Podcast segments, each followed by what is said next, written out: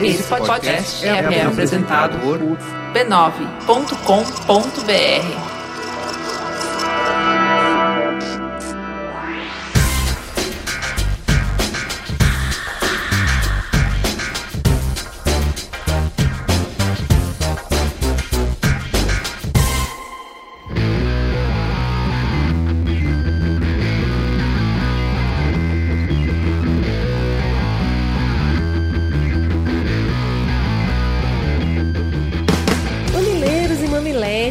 olha o Mamilos 97 entrando na sala para bater um papo, aquele papo maroto. Eu sou a Cris Bartz e essa ao meu lado é. Olga Mendonça.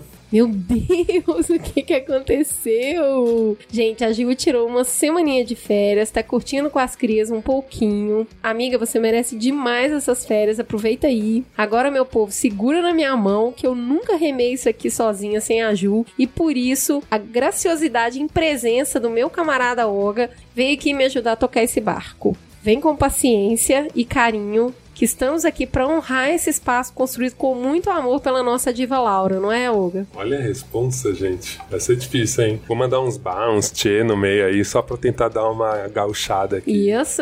Ela nem tem mas muito sotaque, mas calma eu que tem convidado pra ajudar, calma. Tá ótimo. Então vem agora o som do Mamilos, Caio, muso dos games. Dizem que ele tem a voz bonita também, é meio tem que... concorrente Rola, rola essa rixa, é. né? Tá certo. E manda a chuva do Mamilos. Que som que a gente vai curtir agora, Caio? Olá, personas, correndo aqui novamente para trazer a vocês os responsáveis por dar mais cor ao Mamilos dessa semana. Lembrando sempre que se você quiser colaborar com o conteúdo musical deste programa, pode nos recomendar bandas ou artistas independentes no e-mail. sondomamilos@b9.com.br sondomamilos@b9.com.br Facilitem muito a minha vida se vocês enviarem os links do site oficial do artista ou então onde nós podemos buscar o download direto das músicas dele para utilizar no episódio. Nessa edição, nós iremos ouvir o Camarones Orquestra Guitarrística, um grupo instrumental potiguar que passa por diversos estilos das guitarras como ska e rockabilly. Então fiquem aí com Camarones no som do Amilos.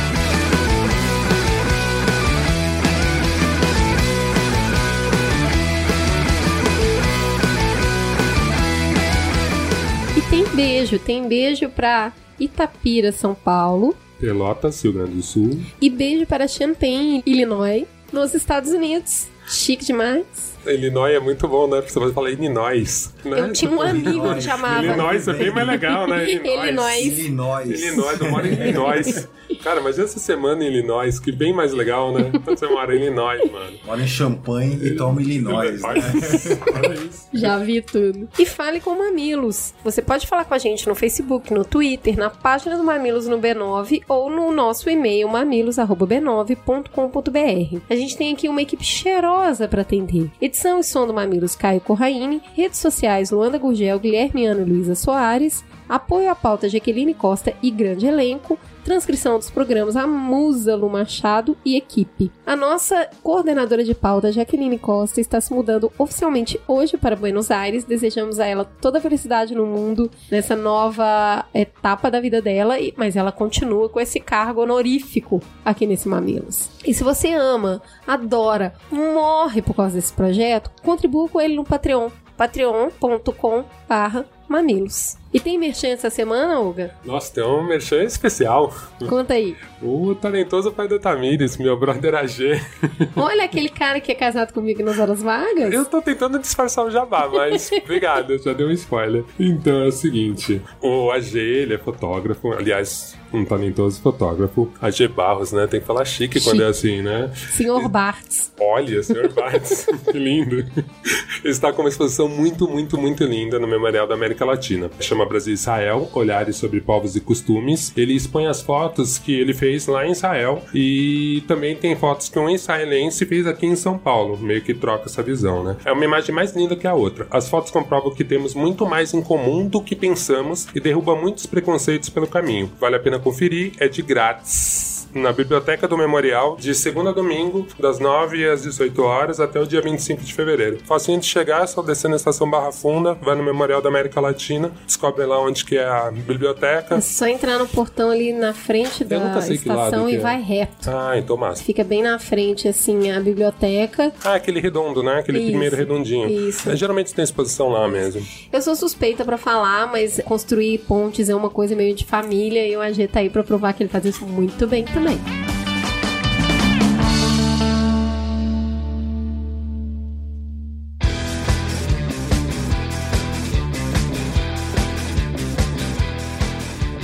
Vamos então pro Fala que Discuto. A Ramona escreveu no site. Spoiler! Eu acho que a Dolores demorou 40 anos pra chegar à consciência porque a última coisa que ela precisava, somando a tudo isso que vocês falaram, era revisitar aquela cidade que foi coberta pela areia, aquela cidade em que ela matou todo mundo como White com a ajuda do Ted e o Ford a escondeu para não levantar um escândalo. E essa cidade só foi reaberta depois de 40 anos, quando o Ford quis fazer a nova narrativa. Adorei o programa, meninos e meninas. O Diogo Tachi dos Santos mandou. Escreva só pra dizer que o episódio 96 me deixou com um problemão. De onde eu vou tirar tempo pra assistir Westworld de novo? O programa foi ótimo, Gurias. Parabéns. Muito bom. Gurias já deu spoiler, hein? De onde é, hein? Super.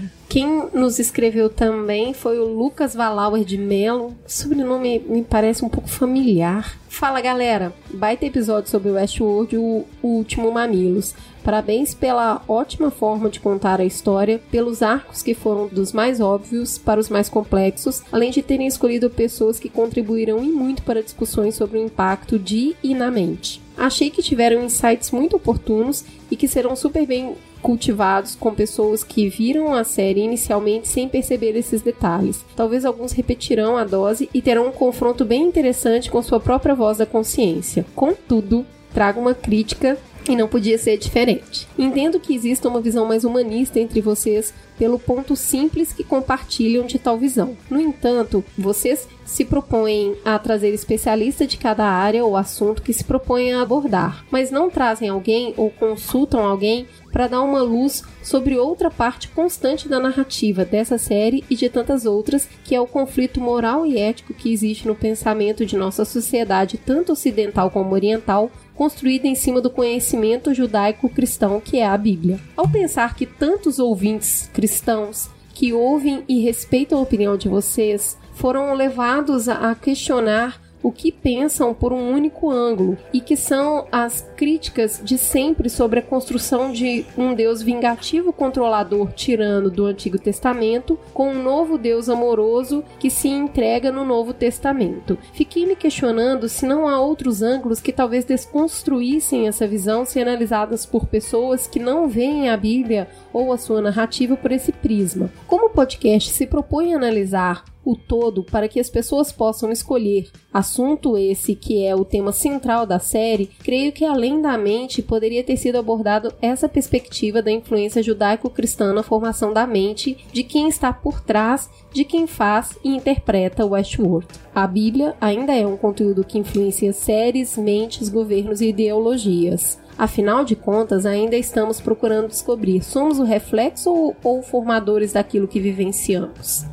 Lucas, eu vou levar esse comentário, esse e-mail, como um convite. Então, se prepare para ser o nosso consultor de assuntos bíblicos. É, é legal também que vocês sempre frisam isso, né? O programa não termina ali, né? É justamente o Lucas complementou. E essa é a ideia, né? Tipo, já tá continuando o episódio, tá continuando a Exatamente. discussão. Demais, demais essa observação. Agora, a Camila Corte. Achei a abordagem que vocês fizeram sobre a consciência através da série muito completa, mesmo sendo um tema bastante complexo. Ficou um cast muito gostoso de ouvir. Infelizmente, esse tipo de discussão tem sido rara com as séries. Talvez por serem mais vistas como um produto de consumo do que como uma obra, muita gente se incomodou com o ritmo e não procurou absorver a série de fato. Mas o Mamilos fez justiça. Ah, acho que vale a pena mencionar a trilha sonora. Não só por terem ótimas versões instrumentais de música pop, mas elas também contribuem com a narrativa. Muitas versões das músicas do Radiohead acompanharam a trajetória da Maeve, e reconhecê-las me ajudou muito a entender melhor o sentimento do personagem. E, não à toa, sua narrativa também foi a minha favorita. É por isso que gosto tanto do trabalho de vocês, seja com assuntos como aborto, suicídio, adoção ou algo mais leve, como uma série de TV. Vocês sempre encaram o assunto com cuidado e seriedade.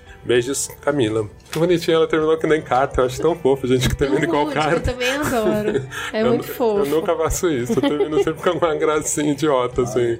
Valeu, paz, bro.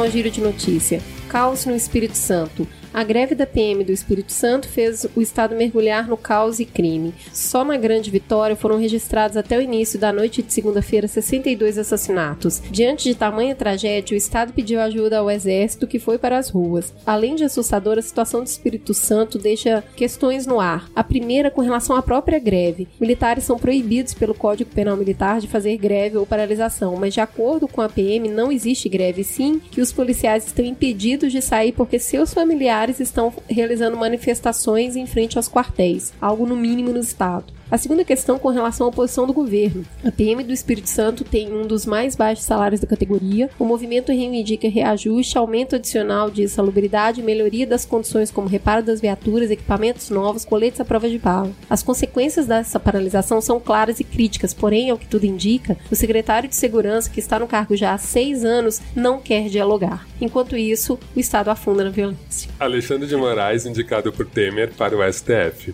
E como profetizado pelo Mamilos, a suposta nomeação de Ives Gandra Filho para o STF não passou de cortina de fumaça para salvaguardar o nome real. O presidente Temer indicou para a vaga de Teoriza Vasquez seu ministro da Justiça, Alexandre de Moraes. À frente do Ministério da Justiça, desde a posse do atual presidente, Moraes não tem demonstrado uma boa performance que justificaria uma nomeação. Ao contrário, em seus dias como ministro, tem colecionado feitos nada elogiosos, que vão desde o desvio de dinheiro do fundo previdenciário para montar uma própria polícia, a ser desmentido publicamente pelo governo de Rondônia após dizer que não havia recebido pedido de ajuda para a situação das penitenciárias do estado, além de um currículo pouco invejável, que pesa também contra Alexandre de Moraes a suspeita de enriquecimento ilícito e ainda o fato de ser filiado a um partido, PSDB, o que não é adequado a alguém que deverá julgar de forma imparcial políticos de todo e qualquer partido. O ministro anunciou que pedirá a desfiliação, mas será tão simples assim cortar os elos? Resta também lembrar que o Alexandre de Moraes foi escolhido para ministro por ser uma pessoa muito próxima a Temer, que é citado na Lava Jato. Número 3. Serena Williams faz história. Serena Williams tornou-se a maior campeã de tênis desde o início da temporada de abertos, conquistando seu 23º título que garantiu-lhe o desempate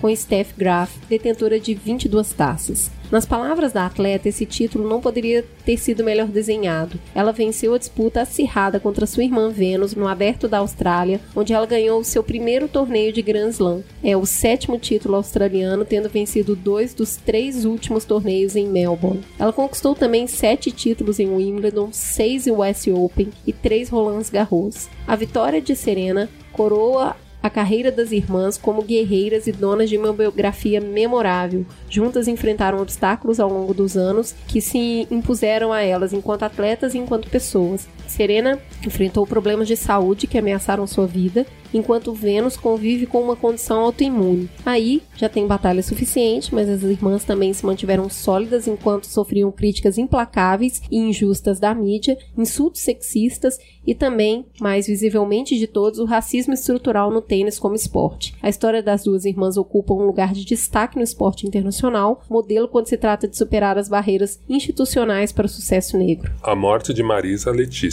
No dia 2 de fevereiro morreu Marisa Letícia, ex-primeira-dama, no Hospital Sírio-Libanês, onde estava internada havia 10 dias, vítima de um acidente vascular cerebral. Foi companheira do ex-presidente Lula por 43 anos, a quem conheceu em 1974 no Sindicato dos Metalúrgicos do ABC, lugar que foi escolhido para o seu funeral. Marisa foi babá ainda criança e teve seu primeiro trabalho formal ainda aos 13 anos, como embaladora de bombons. Participou do nascimento do Partido dos Trabalhadores, PT, e até costurou camisetas para garantir alguma renda para o então pequeno partido. Quando o hospital declarou publicamente sua morte, o também ex-presidente Fernando Henrique Cardoso foi até o Sírio Libanês visitar e prestar condolências a Lula, repetindo o gesto deste último quando, em 2008, a FHC perdeu sua esposa e companheira, Dona Ruth Cardoso, vítima de problemas cardíacos. A morte da Marisa tirou o melhor e o pior do que existem das pessoas, tirando todo o chorume de lado. Eu acho que a foto do FHC indo lá se solidarizar com a perda do Lula mostra que mesmo na guerra e nos piores inimigos precisa de humanidade. Então eu acho que esse símbolo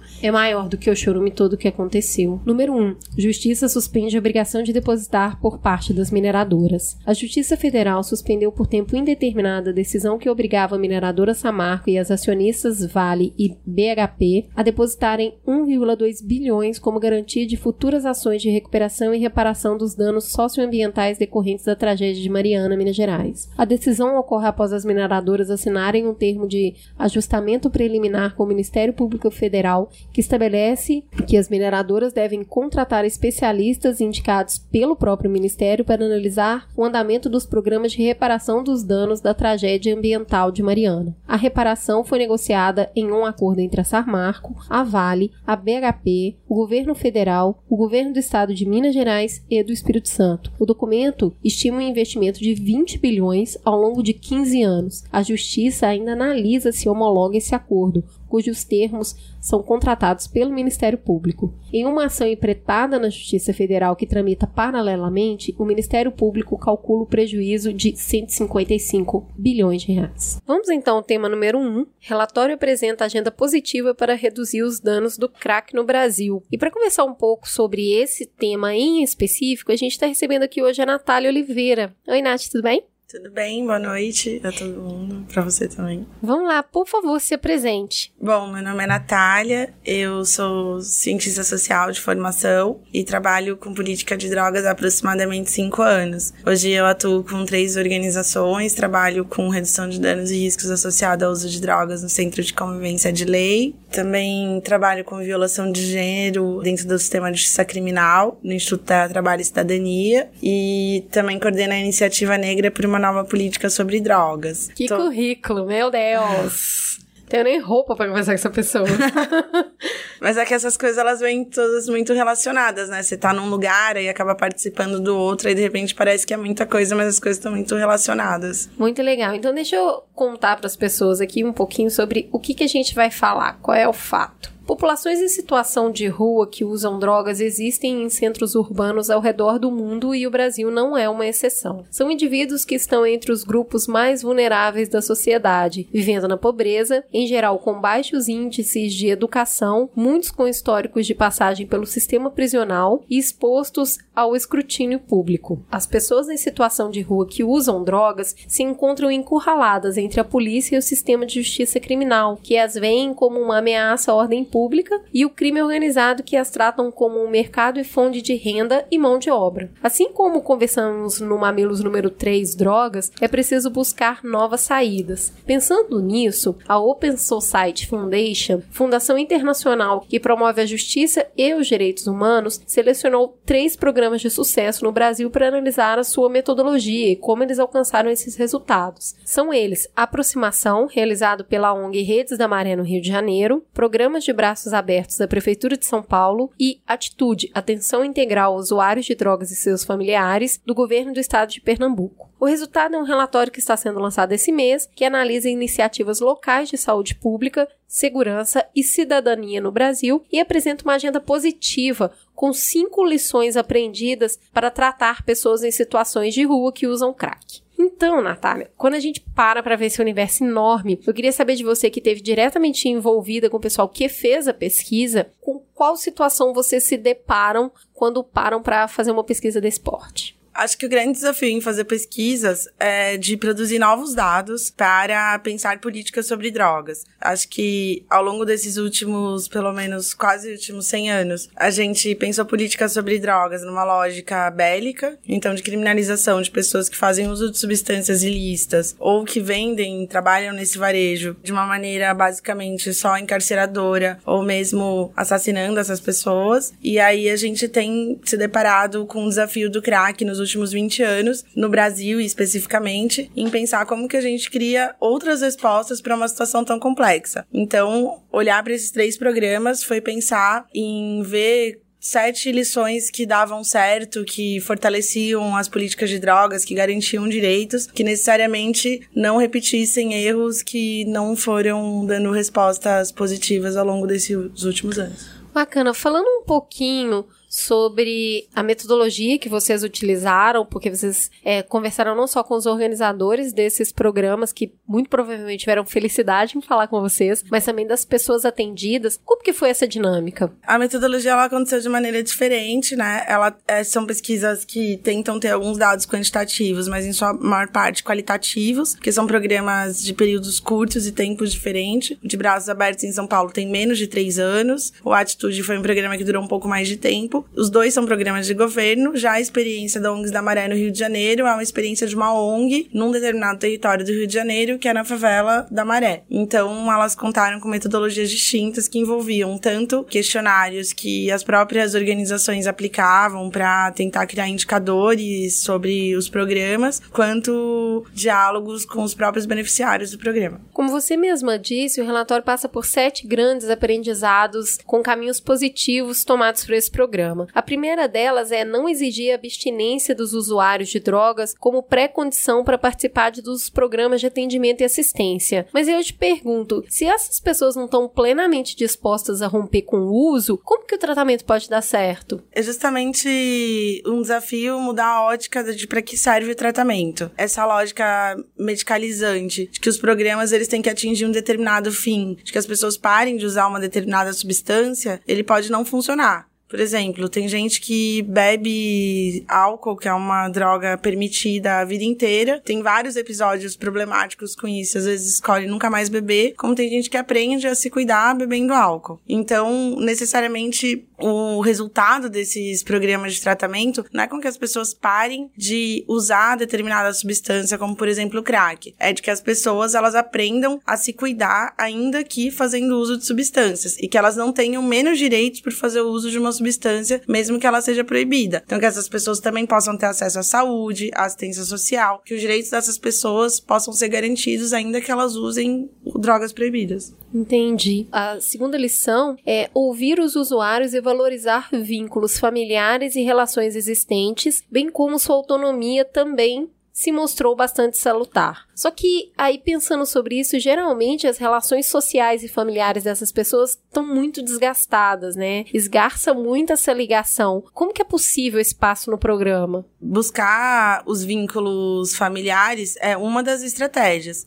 Acho que para quem tem porque parcela dessas pessoas, se a gente olhar o resultado dos três programas, é de que essas pessoas elas já vêm de vínculos familiares muito esgarçados e vínculos sociais muito esgarçados que às vezes não existiram, eles não deixam de existir a partir do uso de drogas. Eles já não existiram anteriormente. São pessoas de baixa escolaridade, de baixa ou nenhuma renda, e a maior parte das pessoas são negras. Então, talvez a gente tenha que fazer uma outra pergunta: de por que que pessoas negras no Brasil, elas gozam de menos direitos sociais? E aí a gente pode entender por que, que parcela dessas pessoas tem vínculos familiares mais esgarçados. A maior parte dessas pessoas que hoje se encontram em situação de rua, elas já nasceram muitas vezes na rua ou já dentro de instituições de cuidado. Né, instituições totalitárias, muitas delas passando por um histórico de abrigos, depois Fundação Casa e depois cadeia e fica nesse ciclo rua e instituições. Então, quando é possível buscar o vínculo familiar ou o que é chamado de vínculo familiar, às vezes é um outro tipo de vínculo que necessariamente não dá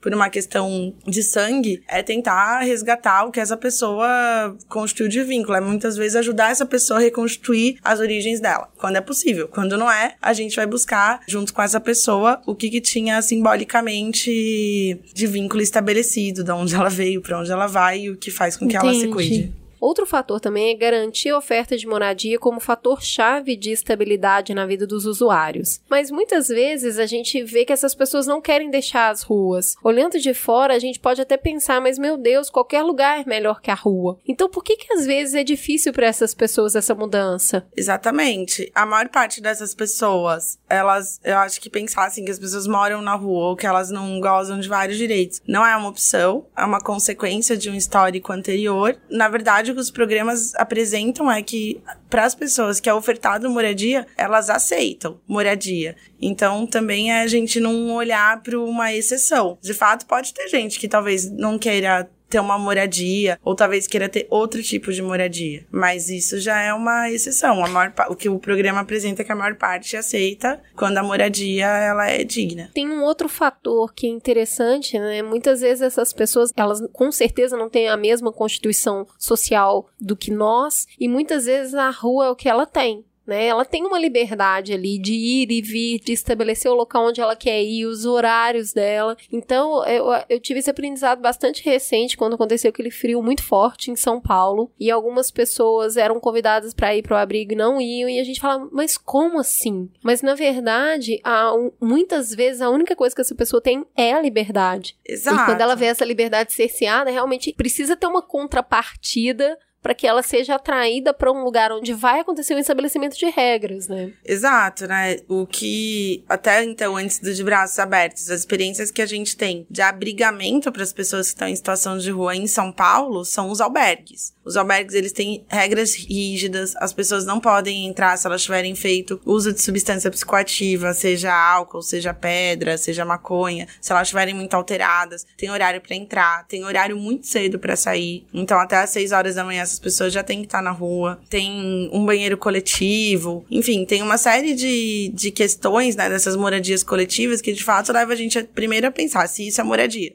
Porque morar ter um lugar para morar envolve ter autonomia, ter liberdade para entrar, para sair, você ter o próprio controle de onde você deixa suas coisas, como você deixa. Tem várias situações nos albergues de São Paulo que acontece que as pessoas deixam as coisas no armário, os únicos pertences que tem, chega lá, tá arrombado. Então, necessariamente esse modelo não é uma moradia. Então, a pessoa, ela pode ser convidada para ir pro albergue, mas ela prefere não ir pro albergue porque ela vai ficar sendo submetida a uma série de fiscalizações ali que cerceiam a liberdade liberdade dela. Acho que a resposta está na sua pergunta. É. Tem um, uma outra lição que é proporcionar oportunidade de treinamento, emprego e geração de renda para ajudar a reinserir os usuários no mercado de trabalho e também na comunidade. Sem dúvida, ser produtivo e gerar renda é um grande incentivo. E aí a gente entra numa outra dicotomia, que é com tantos trabalhadores desempregados, como conseguir reinserir nessa vida social pessoas que passaram grande, estão desacreditadas, inclusive, por esse grande tempo fora, à margem da sociedade. É, acho que a gente tem várias formas de empregos, né? A gente vai pensar desde as condições trabalhistas formais, né, no mercado formal, e da geração de renda também dentro do mercado informal. Muitas vezes, quando a gente pensa em treinamento e geração de renda, a gente só pensa no enquadro do mercado formal. A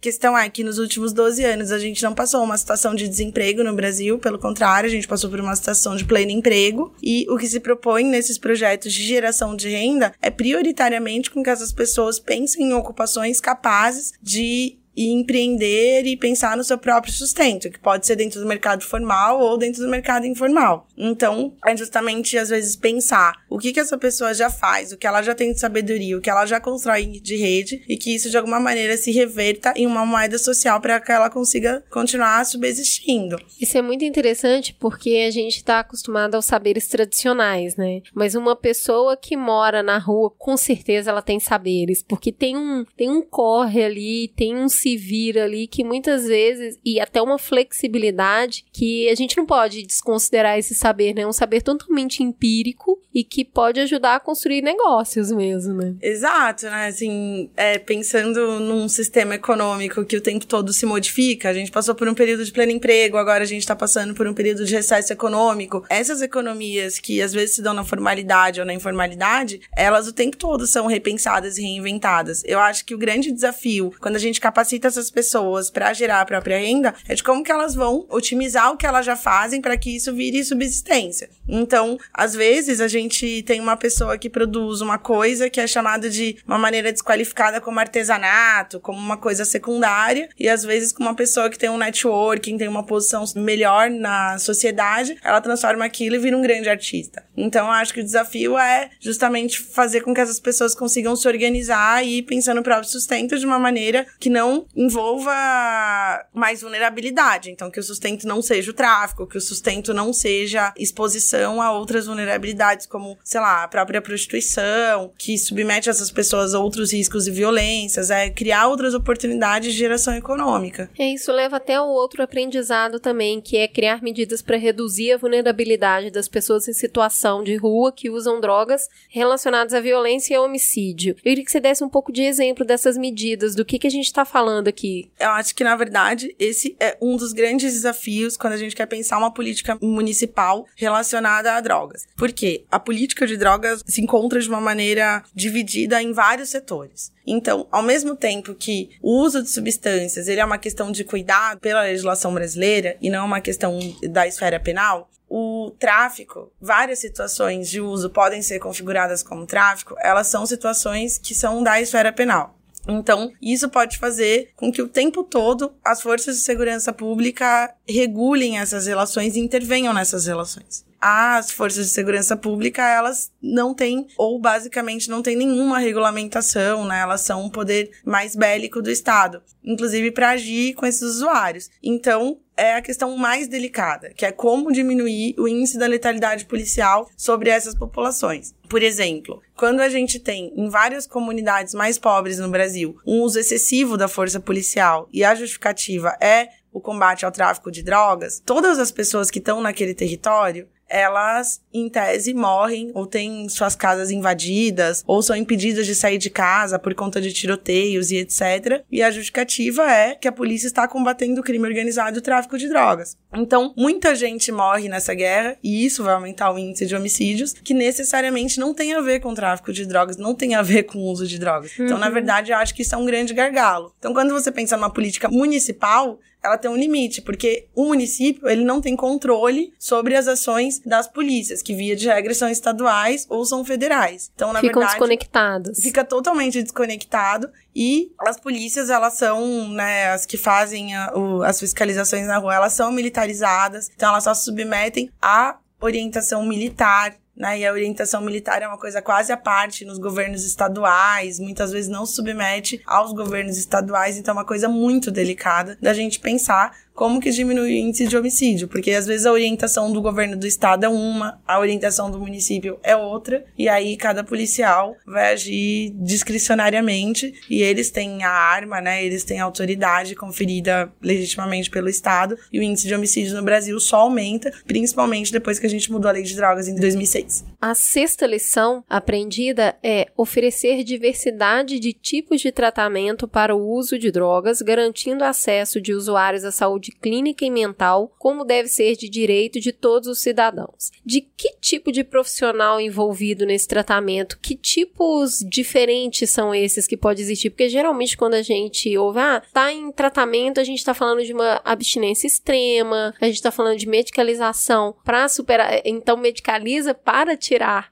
outra droga, né? Então, quando a gente vê e fala assim muito no tratamento atual de equipes multidisciplinares, a gente está falando de que tipo de profissional? A gente está pensando no conceito de saúde plena. O conceito de saúde plena, ele não envolve só o cidadão que tem ausência de doença. Ele envolve um cidadão saudável para o exercício das suas funções enquanto cidadão. Então, a equipe multidisciplinar é justamente olhar para esse cidadão não só como um sujeito que precisa de ser medicalizado ou submetido a um determinado tipo de tratamento, mas a essas coisas que a gente já falou falou anteriormente. Entender que esse sujeito ele é singular, então ele pode escolher diminuir o uso de drogas, ele pode continuar o uso de drogas ou ele pode escolher parar, que esse sujeito ele esteja no centro da escolha dessa estratégia de tratamento. Envolve também garantir outros direitos, que em tese não são de medicalização, mas, por exemplo, ele ter moradia, ver se ele quer ter algum tipo de geração de renda e que alternativas são possíveis de construir com ele. Ter esse olhar mais amplo sobre o sujeito e, inclusive, verificar se ele não tá mais vulnerabilizado por estar dentro do sistema ali da malha da justiça criminal. Tudo isso é um olhar interdisciplinar, tudo isso é um olhar interdisciplinar para que esse sujeito goze de plena cidadania. Então, pensar a saúde, dentro inclusive do conceito universal de saúde, pela Organização Mundial de Saúde, envolve pensar num sujeito capaz de gozar plenamente da sua cidadania. Não é a ausência de doença. E é muito interessante porque esse conceito leva o sujeito para o centro, né? E não a doença. Exato. Né? É, a gente não reduziu o sujeito a um mero usuário de drogas. Pelo contrário, ele é também usuário de drogas, mas ele é um sujeito que tem uma série de direitos violados por conta do proibicionismo. Então, se ele é um sujeito usuário de crack, é como os direitos dele pudessem ser menos respeitados. Aí vale todo tipo de intervenção. E aí esses programas, eles tentam dizer o contrário. Esses sujeitos são também usuários de crack, mas também capazes de pensar escolhas se eles tiverem fortalecidos os seus direitos. Então, diminuir vulnerabilidade, que é esse conceito de saúde universal, é justamente olhar onde que esse sujeito tem menos direito respeitado, onde que ele está mais enfraquecido, e a gente tem que investir mais e fortalecer mais, porque aí se esse sujeito está fortalecido, ele consegue ter autonomia para pensar a própria vida. Faz todo sentido, né? Por fim, a última lição é engajar as agências de governo de forma multissetorial,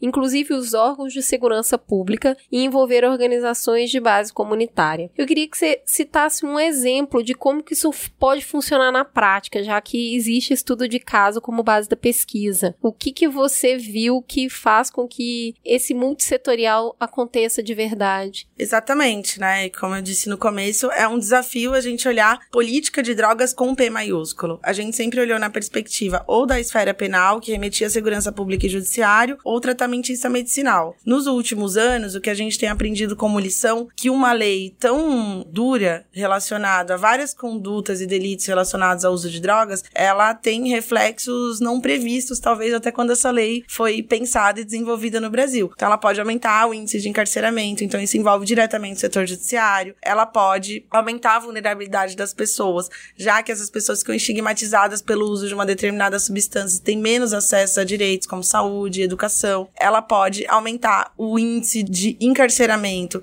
porque as pessoas olham esses sujeitos como menos sujeitos de direitos. Ela pode, inclusive, prever mais assim letalidade, como a gente já falou, por parte do setor de segurança pública. Então, uma coisa que a gente começou a perceber e ainda é um desafio, porque a lei ainda é assim, foi de como juntar os setores todos que atendem essa população. Hoje a gente localiza em, sei lá, geração de renda, que é geralmente Secretaria de Trabalho e Desenvolvimento, como aconteceu no de Braços Abertos aqui em São Paulo, saúde, direitos humanos, segurança pública, assistência social. A gente já pensou então em cinco secretarias. Ainda dá para incluir... conectar tudo isso. Exato, né? então eu incluiria aí Secretaria de Mulheres, porque a lei de drogas atual aumentou muito o índice de mulheres presas no último período. Isso tem um outro desdobramento que é uma série de crianças sem mãe, porque quando essa mulher vai presa, via de regra, só ela é responsável pela criança. Então eu já envolveria também a questão da criança e do adolescente e envolveria de uma maneira transversal a Secretaria de Igualdade Racial, porque as maiores vítimas da guerra às drogas são as pessoas negras no Brasil, sejam morrendo,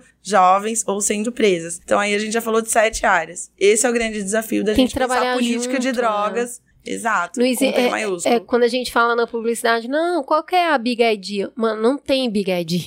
Tem precisa de todo mundo aqui trabalhando. É muita coisa junta, conectada, para que realmente seja criado condições de para que essa própria pessoa modifique a realidade dela. Não é uma ação externa, né? Não é, porque ao longo dos registros da história da humanidade, a humanidade sempre fez uso de substâncias psicoativas. Os efeitos mais nocivos disso vai variar de acordo com gênero, raça, classe, né? Então, assim, essas pessoas que a gente vê em situação de rua, elas são historicamente as populações mais vulnerabilizadas no, no Brasil. São pessoas negras, são pessoas pobres, são pessoas que historicamente tiveram seus vínculos sociais não constituídos da maneira como a gente percebe que poderiam fortalecer as relações sociais, mas que fortalecem a exclusão. Então, tem problemas anteriores. Então, o uso abusivo de drogas, ele vai compor uma vulnerabilidade que já estava determinada, né? Ela não é Claro- causa, ela é consequência. é, ela é uma consequência. Então, é um fenômeno social, mas não um fenômeno social no sentido de, nossa, é um fenômeno, precisamos combater. A humanidade já teve muitas experiências, temos ainda experiências com o uso de drogas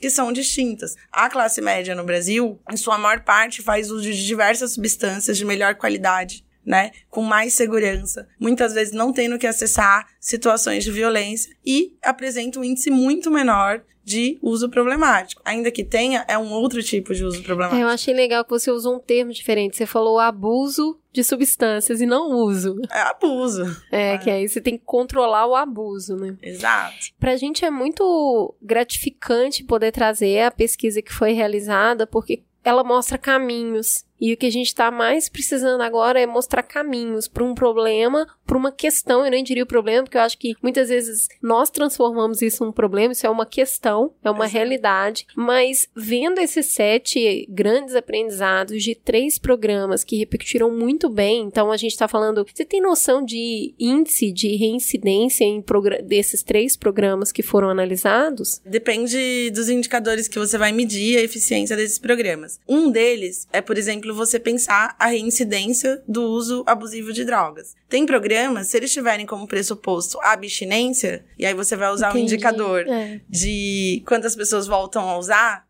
Aí você tem um tipo de indicador. Outro dia eu tava vendo sobre uma experiência no Canadá, inclusive a Lisa Evans que trouxe isso, que eles criaram outro indicador. É de que como os programas de redução de danos que são esses que fortalecem a garantia de direitos sociais, pode diminuir a reincidência desses sujeitos na malha da justiça criminal. Ah, é um tá. indicador que a gente ainda Totalmente não associa diferente. no Brasil. É, porque o que, que é dano? É essa pessoa continuar usando droga ou às vezes ela voltar para a malha da justiça criminal. Então a gente precisa ainda produzir muitos novos indicadores para pensar qual que é a eficácia desses programas. Se a gente continuar pensando que esse programa dá errado, que a pessoa continua usando droga, é como a gente pensar assim: olha, toda vez que um fumante chegar no hospital com efizema pulmonar, eu não vou atender esse cara, porque esse cara é um sem vergonha, porque ele continua fumando, ele sabe que ele não pode fumar. Não é esse o tratamento que é dado pro fumante de tabaco no hospital, seja na rede particular ou seja no SUS. Então não é dessa mesma maneira que a gente tem que olhar o usuário de crack. Tá certo. Para finalizar, eu queria te perguntar, porque é uma, já é uma população marginalizada, porque ela já mora na rua, e daí ela abusa de substância e a gente se separa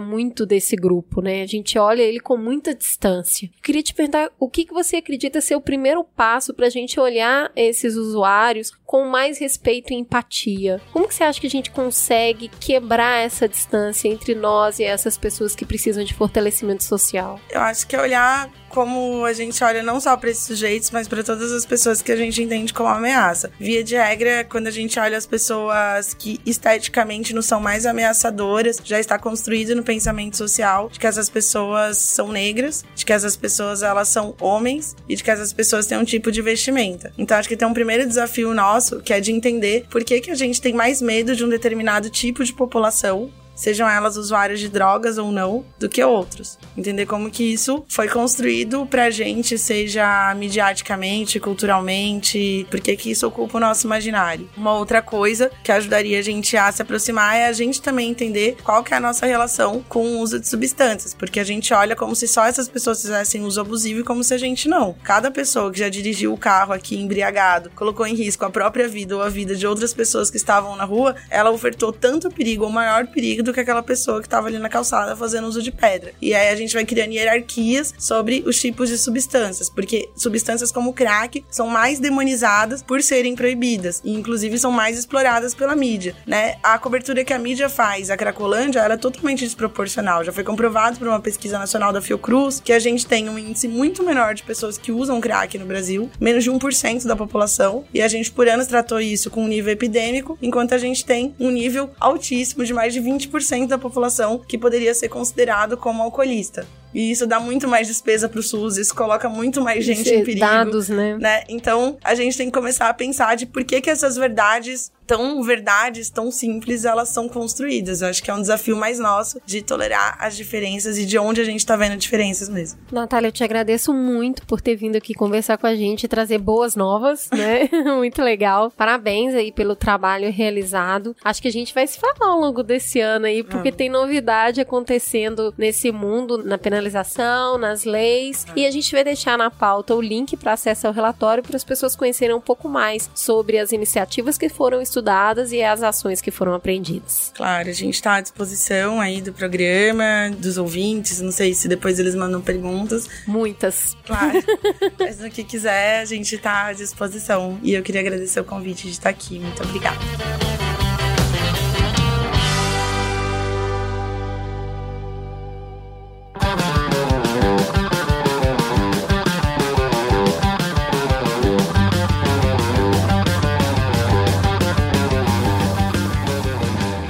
Então ao nosso segundo Trend Topics, apresentando aqui outros convidados maravilhosos compondo essa mesa. Vamos começar com quem é novo de casa? Oi, Edu, que bom que você veio aqui finalmente. Estava ansiosa pela sua vinda, tô muito feliz que você tá aqui. Fala um oi pra galera. Oi, Cris, muito obrigado pelo convite. Desde que eu te conheci, eu tô esperando por esse momento de vir aqui no Mamilos. Que bom que chegou a hora. Que bom que o assunto tá pegando fogo pra gente falar de arte, de arte urbana, de picho, de grafite. Conta pras pessoas quem é você na noite, quando você não tá aqui no Mamilos comigo. Bom, meu nome é Eduardo Bis, eu sou pesquisador de cultura contemporânea e entre diversos projetos aí no qual estou envolvido, o principal deles é o Artkin, que é um ecossistema de conteúdo sobre arte. A gente tem um aplicativo que organiza as exposições que estão em cartaz na cidade e um canal no YouTube para falar de arte contemporânea de um jeito mais amigável, mais acessível do que geralmente esse conteúdo é abordado por aí. Sou suspeita pra falar porque eu sou fã. E do meu outro lado da mesa, o rapaz dos catinhos dourados que veio nos ver novamente. Boa noite, Begos. Muito obrigado pelo convite mais uma vez. É sempre um prazer enorme estar aqui. Conta pro pessoal quem é você na fila do pão. Opa, eu sou aquele cara que pede o, o café com leite com um pouquinho mais de café do que com leite, na fila do pão. Então eu sou Leandro Begossi, eu sou editor-chefe, diretor da Nova Escola e sou cofundador do Outra Cidade, que é uma plataforma de jornalismo de soluções para discutir outros jeitos de ver as cidades onde a gente vive, dar outros sentidos para os lugares onde a gente mora. E fui um dos criadores lá atrás, junto com Pedro Burgos, do ON, né? apresentava e apresentava e participava do Nortes, que era muito legal. A gente adorava fazer o norte. Podcast muito Eu legal. só não no torço. Brooklyn profundo. Eu só não torço pra voltar porque eu, eu gosto da sua participação aqui. ó. Muito obrigado. Me sinto super feliz de estar aqui. Gosto muito, muito. Legal demais. Vamos lá então, pessoal. A gente vai conversar um pouquinho sobre arte, picho, grafite, ocupação urbana. O fato é, a cidade de São Paulo é palco de um debate importante sobre manifestações culturais nos espaços públicos. A atual gestão municipal de João Dória polemizou executar um programa que pretende deixar a cidade mais bonita, mas para isso resolveu, em uma importante avenida da cidade, cobrir pichações e grafites que, segundo Dória, estavam danificados e deteriorados, com tinta cinza. Muito criticado, o prefeito retrucou dizendo que tem pesquisas que comprovam que 77% dos paulistas aprovam a sua medida. Mas tocar num ponto tão profundo a respeito de expressão, arte e espaço urbano não passaria impune. Ao que tudo parece, grafite é um papo e picho é outro. Picho é colocar seu nome. Te amo, Juvalauer, na cidade, para que te vejam, para que você exista, não é uma discussão sobre cidade linda ou não. Não é pra gostar, não é pra aceitar, é pra combater mesmo, é pra pintar por cima mesmo, porque é audaciosa, sagaz, é contraventora. E aí, quando a gente olha pro grafite, ele já parece mais palatável. Mas, e aí? Como que a gente vai lidar com esse movimento que parece incomodar tanto? A gente vai proibir, criminalizar, tentar dialogar, criar espaços delimitados, fiscalizar mais, cuidar mais do patrimônio público? Como lidar com essa linguagem imposta e pouco compreendida? Vamos falar aqui na mesa um pouco sobre essência, sobre descoberta, sobre expressão, sobre ocupação do espaço urbano. Não é para concordar nem discordar, é para descobrir. Como diria Fernando Pessoa, a ciência descreve as coisas como são, a arte como são sentidas, como se sente que são. Então a gente começa inspirado desse papo e pro Edu que já tá nessa há algum tempo, a gente faz a pergunta que ele não tem resposta. O que é arte? Pois é, tem várias perguntas que não tem resposta, né, quando se fala de picho e de arte urbana. Acho que a gente tá numa discussão é, bem calorosa, assim, tentando também encontrar algumas dessas respostas, né? Acho que nos próximos quatro anos aí agora com a gestão do Dória, nunca ouviremos falar tanto sobre picho, sobre esse assunto, quanto nesse período, né? E por que, que será que o picho incomoda tanto, né? Essa é uma questão que eu tenho pensado muito ultimamente, assim, eu acho que tem muitas respostas possíveis para essa questão. Eu acho que, assim, primeira coisa é que o picho é um incômodo porque muitas pessoas ainda se recusam a reconhecer que a arte urbana, que o grafite e que a pichação, tudo isso já faz parte da vida urbana e já faz parte da paisagem das grandes cidades, né? Então, quer dizer, lutar contra uma realidade que já é tão estabelecida é meio como enxugar gelo, sabe? É uma luta infinita. E eu acho que é por isso que o picho incomoda tanto. Aliás, outro eu vi um picho ótimo que estava escrito assim: Eu picho, você pinta, vamos ver quem tem mais tinta.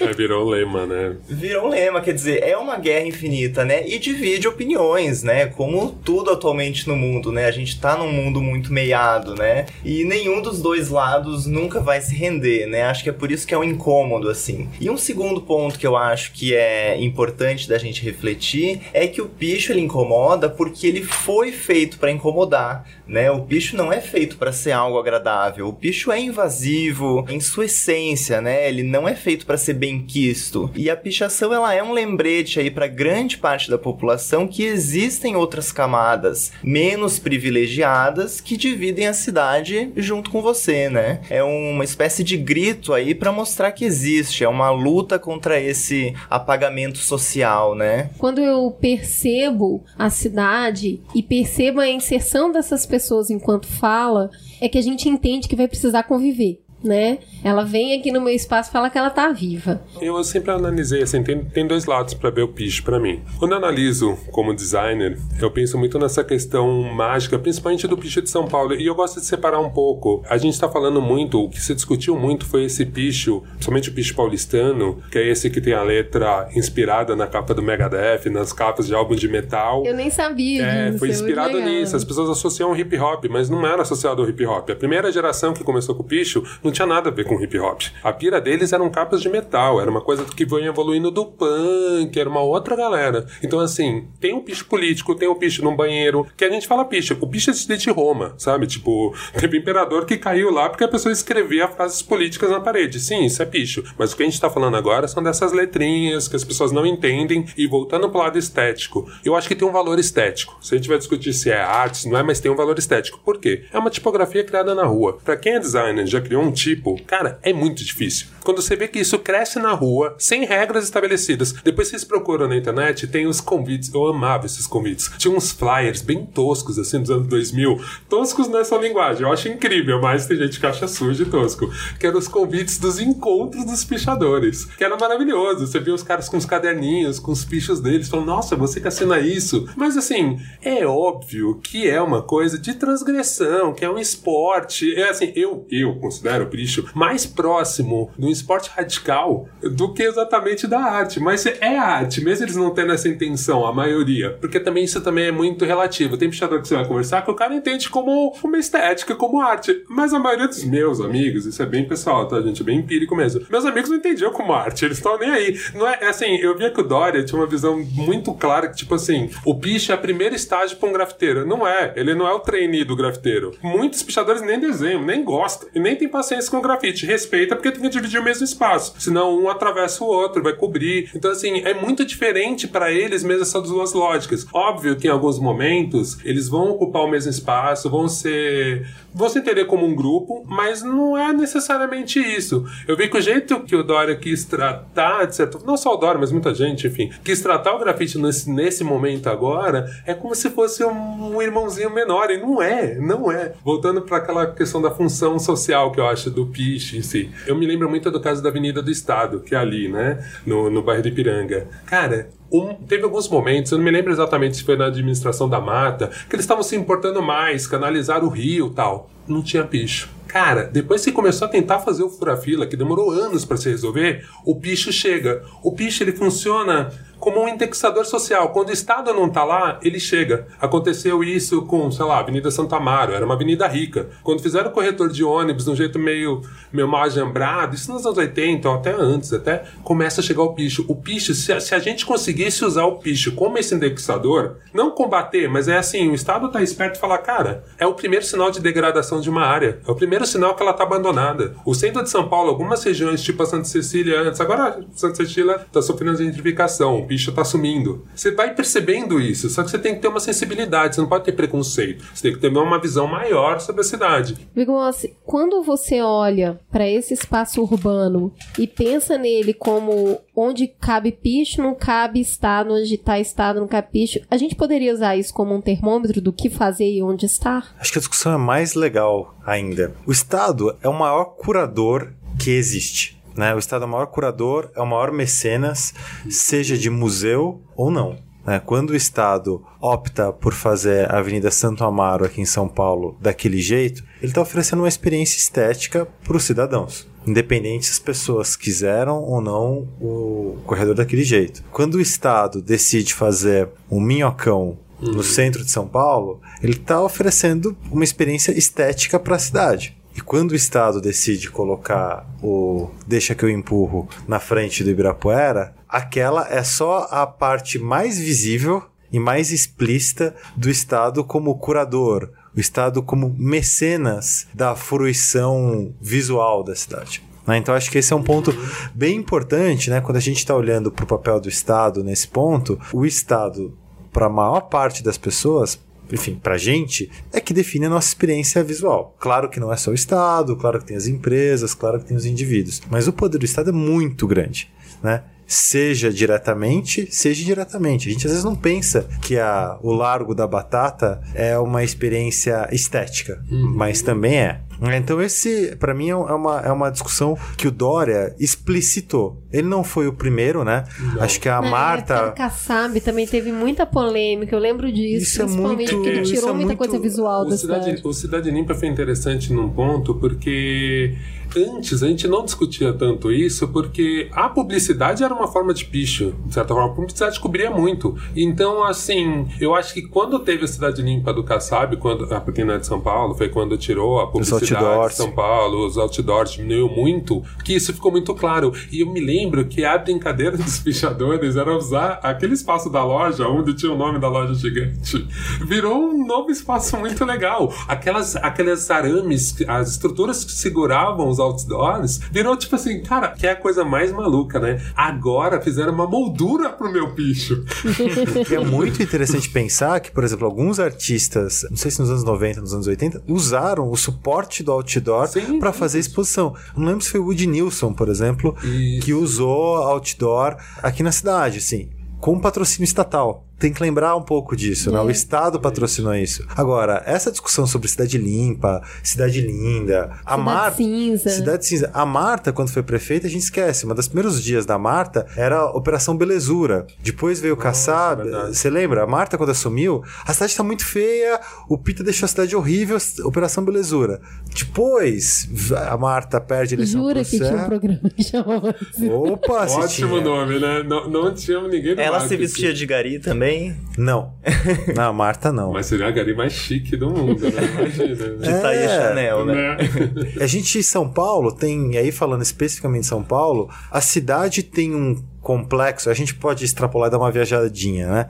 Cida a São Paulo tem um complexo de inferioridade estético tão gigantesco, tão gigantesco, que todo prefeito, pelo menos desde o começo dos anos 2000, de alguma forma tentou atacar a feiura da cidade de alguma forma. Então, o que eu acho interessante é que o Dória, de certa forma, da forma dele, enfim, não acho que não é essa a É, pauta do não, programa.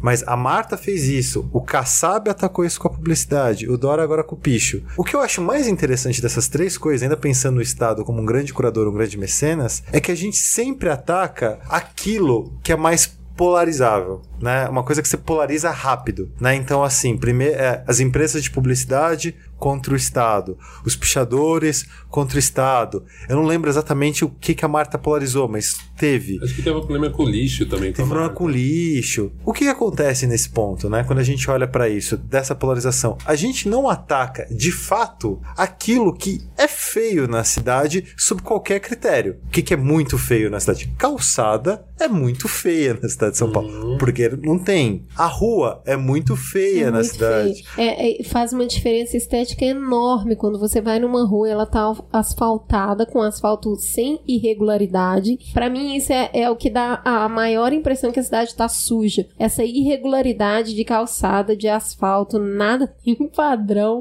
Aí você olha pra aquilo e mesmo que não tenha lixo, parece sujo. Fiquei pensando no que você tava falando sobre a definição de arte, assim, né? Que é sempre um ponto de partida pra quando se conversa sobre Claro. isso e é sempre uma pergunta cabeluda, né? E no caso do picho especificamente, é uma resposta meio sim e não, né? É e não é arte, mas eu acho que, que depende de cada pichador, né? Depende do que, que o cara Intenção, entende como aquilo. Pra alguns é arte, é estética, pra outros é declaradamente um vandalismo anárquico, né? Mas acima de tudo eu acho que picho é manifestação social e expressão visual, né? Só que o que é interessante eu acho nessa questão do picho é que justamente por não ser arte, é que o picho tem se tornado uma expressão reconhecida como algo genuíno, porque rola no cenário da arte moderna e contemporânea a valorização da anti-arte, né? Então o picho em essência é uma anti-arte e isso é uma engrenagem aí que rola desde o final do século XIX, né? Porque lá no final do século XIX, quem dizia o que era arte ou não era o Salão de Paris. Né? Paris na época era o centro cultural do mundo, não só para artes plásticas, mas para moda, para música, para arquitetura. Então tinha lá um júri oficial que declarava o que era arte e o que não era, né? E aí pelos idos de 1860 e poucos, os artistas que não passaram por aquele júri criaram o Salão dos Recusados, né? Que ficou célebre aí, que atiçou a curiosidade das pessoas justamente por esse caráter marginal que a exposição tinha, né? Eram as obras que não tinham passado. Não demorou aí para que aqueles artistas, e aí a gente tá falando de Cezanne, de Manet, né? Para que aí dali que surgiu então o movimento impressionista, né? Quer dizer, desde então é próprio da arte querer negar tudo aquilo que se conhece como arte, né? E aí eu acho que surge uma das questões chave que a gente se pergunta hoje nesse tipo de conversa, que é: o feio de ontem se transforma no belo de hoje, né? Eu queria pegar esse gancho pra te perguntar uma coisa específica, assim, o Kate Haring, né? Que eu acho que é uma, é uma- é uma- eu gosto muito da discussão que ele traz, né? Total. Porque o Kate Haring é de uma época em que o metrô de Nova York era tudo pichado. E a gente pode dizer, em várias estações era todo grafitado. Depende da- do conceito que a gente quiser aplicar. E em 2013 teve uma exposição para pegar o gancho parisiense do Kate Haring em Paris. E várias das obras dele que estavam expostas eram portas de metrô. Porque várias das intervenções que ele fazia era ali. Ou era num vidro onde tinha um comunicado do metrô. E o que eu achei muito interessante ver naquela exposição foi o Kate Haring foi interpretado primeiro como transgressão em Nova York, né? E ele tinha um diálogo maior com o hip hop, né? E a relação mesmo conflituosa que a cidade de Nova York tem com o hip hop, né? Hoje, mesmo Nova York tem quase aquela parte no Bronx, mas assim, grafite fica no Bronx, né? E É, eles, eles acabaram com o Five Points, por exemplo, que era um espaço no Queens, que era do grafite mesmo. Ele foi. virou agora um prédio comercial. Total. E antes era uma meca, era um lugar que ninguém queria destruir, você se cadastrava. Que era um pouco a lógica que o Dória queria aplicar, É. um lugar permitido para o grafite, mas continua. É isso. Então, o que eu acho muito interessante, pegando o teu gancho e veio imediatamente na cabeça, é que o Kate Haring, ele foi do este cara está contribuindo com a degradação urbana Do da lixo ao luxo. cidade pra ele ter um mural em Pisa pra estar em galeria em Paris, assim. Mesmo- Esse mesmo- movimento eu acho muito interessante. O Edu pode comentar também, mesmo o Basquiat, né, cara? Basquiat. Basquiat vai ter a exposição agora, quer dizer, a gente tá discutindo 2018 agora. no E o MASP. Basquiat, ele usou o picho Total. como uma plataforma. Ele tinha noção de arte, ele tinha informação, ele sabia onde ele queria É, o Kate chegar. Haring também. Mas, é, eu, eu- o Keith ainda ele era, acho que até mais underground em alguns sentidos. Por Basquiat, ele circulava por música, por Sim, cinema. verdade. O Keith, ele era mais underground, ele tava na cena gay, ele tinha uma outra lógica ainda. Mas eu acho muito louco isso, né? Por que, que a gente aceita o picho, o grafite. Nem digo só o picho, mas o grafite do, O do Basquiat agora. Os 40 anos do Pompidou em Paris também foi comemorado com a exposição Os Grafites de Braciat. Que é uma exposição elogiadíssima, que ele tinha ali toda uma linguagem de muro, ele era um pichador de 1958, meio que. E ficou ali durante 25 anos escrevendo nos muros, a exposição fala aflanando os muros de Paris. Uau. O que é muito legal. Então, Edu, até é, caiu tudo em cima de você, mas veja bem, Fala É. que eu te escuto, Edu. a gente. a é, toda essa discussão acho que passa até por Deschamps com o que, que é arte, ou a arte é aquilo quando eu coloco naquele espaço para questionar. Então, pegando esses três exemplos assim, para onde que a gente vai quando isso muda de espaço? É, muito louco, né? Mas só abrindo um parênteses, o, o Basquiat no MASP, achei uma grande sacada, assim, do MASP, Não, né? Porque trazer essa perfeito. exposição... O time perfeito, assim. Aliás, o MASP tem se mostrado bem antenado em- nessas questões, né?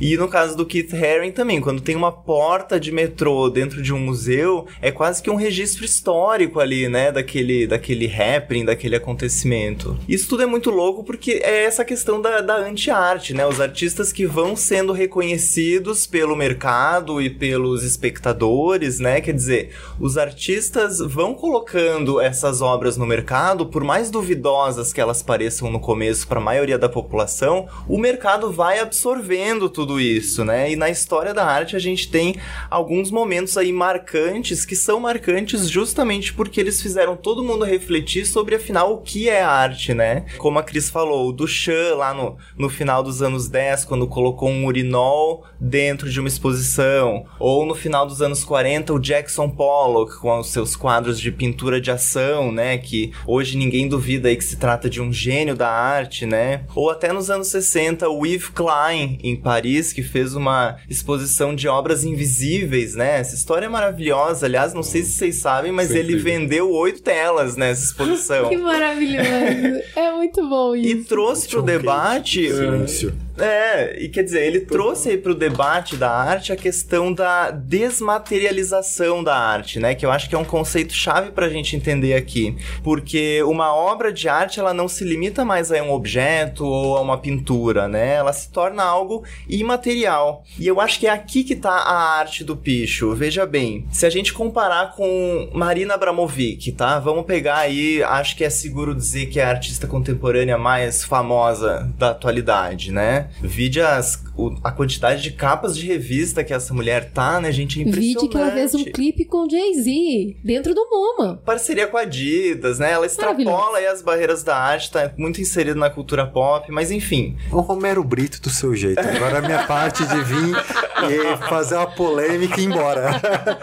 É uma pichada. Desculpa, gente. Eu vim aqui pichar Mariana. o programa. Perdão. Desculpa, Abramovic. Ah, a gente pode discutir Romero Brito, eu acho um ótimo assunto. Eu acho que é um outro podcast. Aliás, Romero Brito, que assim que Dória ganhou, ele já mandou um retrato lá, né? Lógico, lógico. Na hora. Adoro modus operandi. Mas o que eu ia contar sobre a Marina é sobre aquela performance célebre dela que aconteceu em 2010 no Museu de Arte Moderna de Nova York, chamada The Artist is Present, né? Em que ela ficou aí 736 horas sentada na frente das pessoas que ficavam um tempo ali olhando olho nos Posso olhos. ter um momento babaca? Eu tava lá no Ah, último é? dia. Jura? Você Sim, sentou? sim, não, não sentei. Ah, então não Tinha uma fila, era uma outra coisa, mas eu tava no último dia, nos últimos momentos, foi Que fora. legal. É, foram mais de 1.500 pessoas que sentaram na frente dela, né? E aí você pensa, ah, afinal, o que é a obra de arte nesse caso, né? Você pode dizer, ah, é toda essa experiência que a Marina provoca nas pessoas e oferece para as pessoas. Ok, mas eu acho que esse é um dos lados da obra. A verdadeira obra de arte, no caso aqui, é a experiência que a Marina teve, que a artista teve lá sentada todas essas horas vivendo. E aí entra o pichador. Eu acho que a verdadeira obra de arte tá lá naquele momento, naquela coisa muito individual do pichador.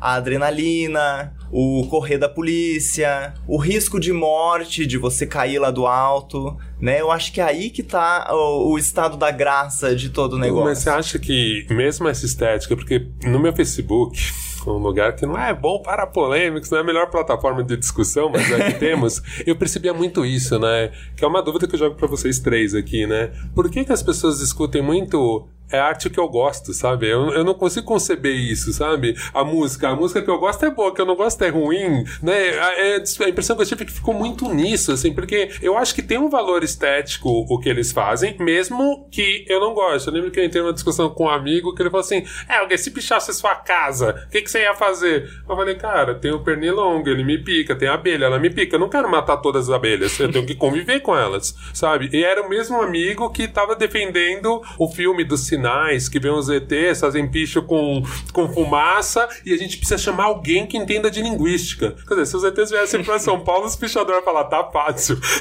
Meu irmão, o que você tá escrevendo aqui? Eu acho que tem um valor que é tão maior você ter um grupo de moleques da periferia que escrevem em códigos, que fazem um jogo, eles usam a cidade como suporte para um jogo deles sem pedir. Cara, eu acho isso tão artístico, isso tão genial. Só queria falar rapidinho, porque você botou um ponto que eu achei incrível, que é o lance da anti-arte. Tem um cara que chama Kiar, é o Craig, que ele tem uma tinta que chama Crink. Então, assim, esse moleque era um grafiteiro em Nova York, ele fazia tags, que é a assinatura de lá, né? Ele fazia essas tags e ele começou a estudar química para aprender a fazer a tinta dele, que virou a Crink, a fábrica. E ele fazia o anti-grafite, que, aliás, o MIS de São Paulo teve um tempo. É, a fachada do MIS ficou com um borrifo de tinta que escorria até embaixo. E a brisa maior do Crink era o lance de tipo assim, cara, eu preciso desenvolver a tinta que cubra qualquer grafite embaixo, qualquer picho, porque eu sou anti-grafite, porque eu destruo dos É outros. Eu amo E assim, você vê que o cara pegou esse conceito e foi além. Ele produziu a tinta dele, uma tinta que destrói tudo, que cobre tudo. Cara, eu acho isso muito genial, assim. E aí você começa a questionar, não é estética. A estética é isso, fica um escorridão de tinta linda, mas eu entendo que muita gente não entende essa estética. Cara, escorreu o pincel, quem fez isso? O pintor esqueceu ali? Ou isso é proposital? Por isso que eu acho interessante essa provocação do bicho. Né? Não, eu gostei muito desse ponto que você falou, o que é arte pra mim, o que não é arte pra mim, e sobre fruição, né? Eu acho muito interessante quando Dória puxa um ponto que é 77% da cidade concorda comigo. Ou quando ele vai pra uma praça e fala, pichador é bandido ou não é?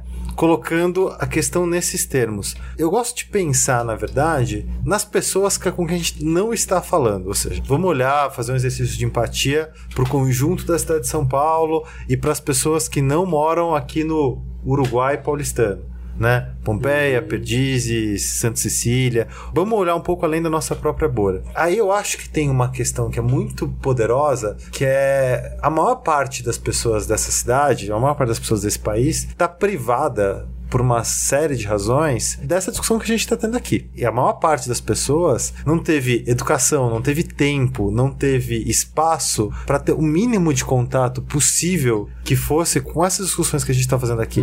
A vida numa cidade desse tamanho é muito brutalizada, é muito bruta, né? E aí eu gosto de pensar um pouco que às vezes quando elas olham por um picho e aí elas acabam é bandido, como aconteceu lá. É uma coisa que me assusta muito, né? Esse negócio é bandido, não é? Isso é uma coisa que me dá pânico por definição. Eu fico pensando, essas pessoas fazem uma fila gigantesca quando tem qualquer exposição aqui no Uruguai paulistano, né? Só ver o que acontece no Tomiotaki ou quando você tem no Centro Cultural Banco do Brasil. As pessoas fazem fila. Porque o conceito que elas têm é o seguinte: pô, o museu tá me dizendo o que, que é.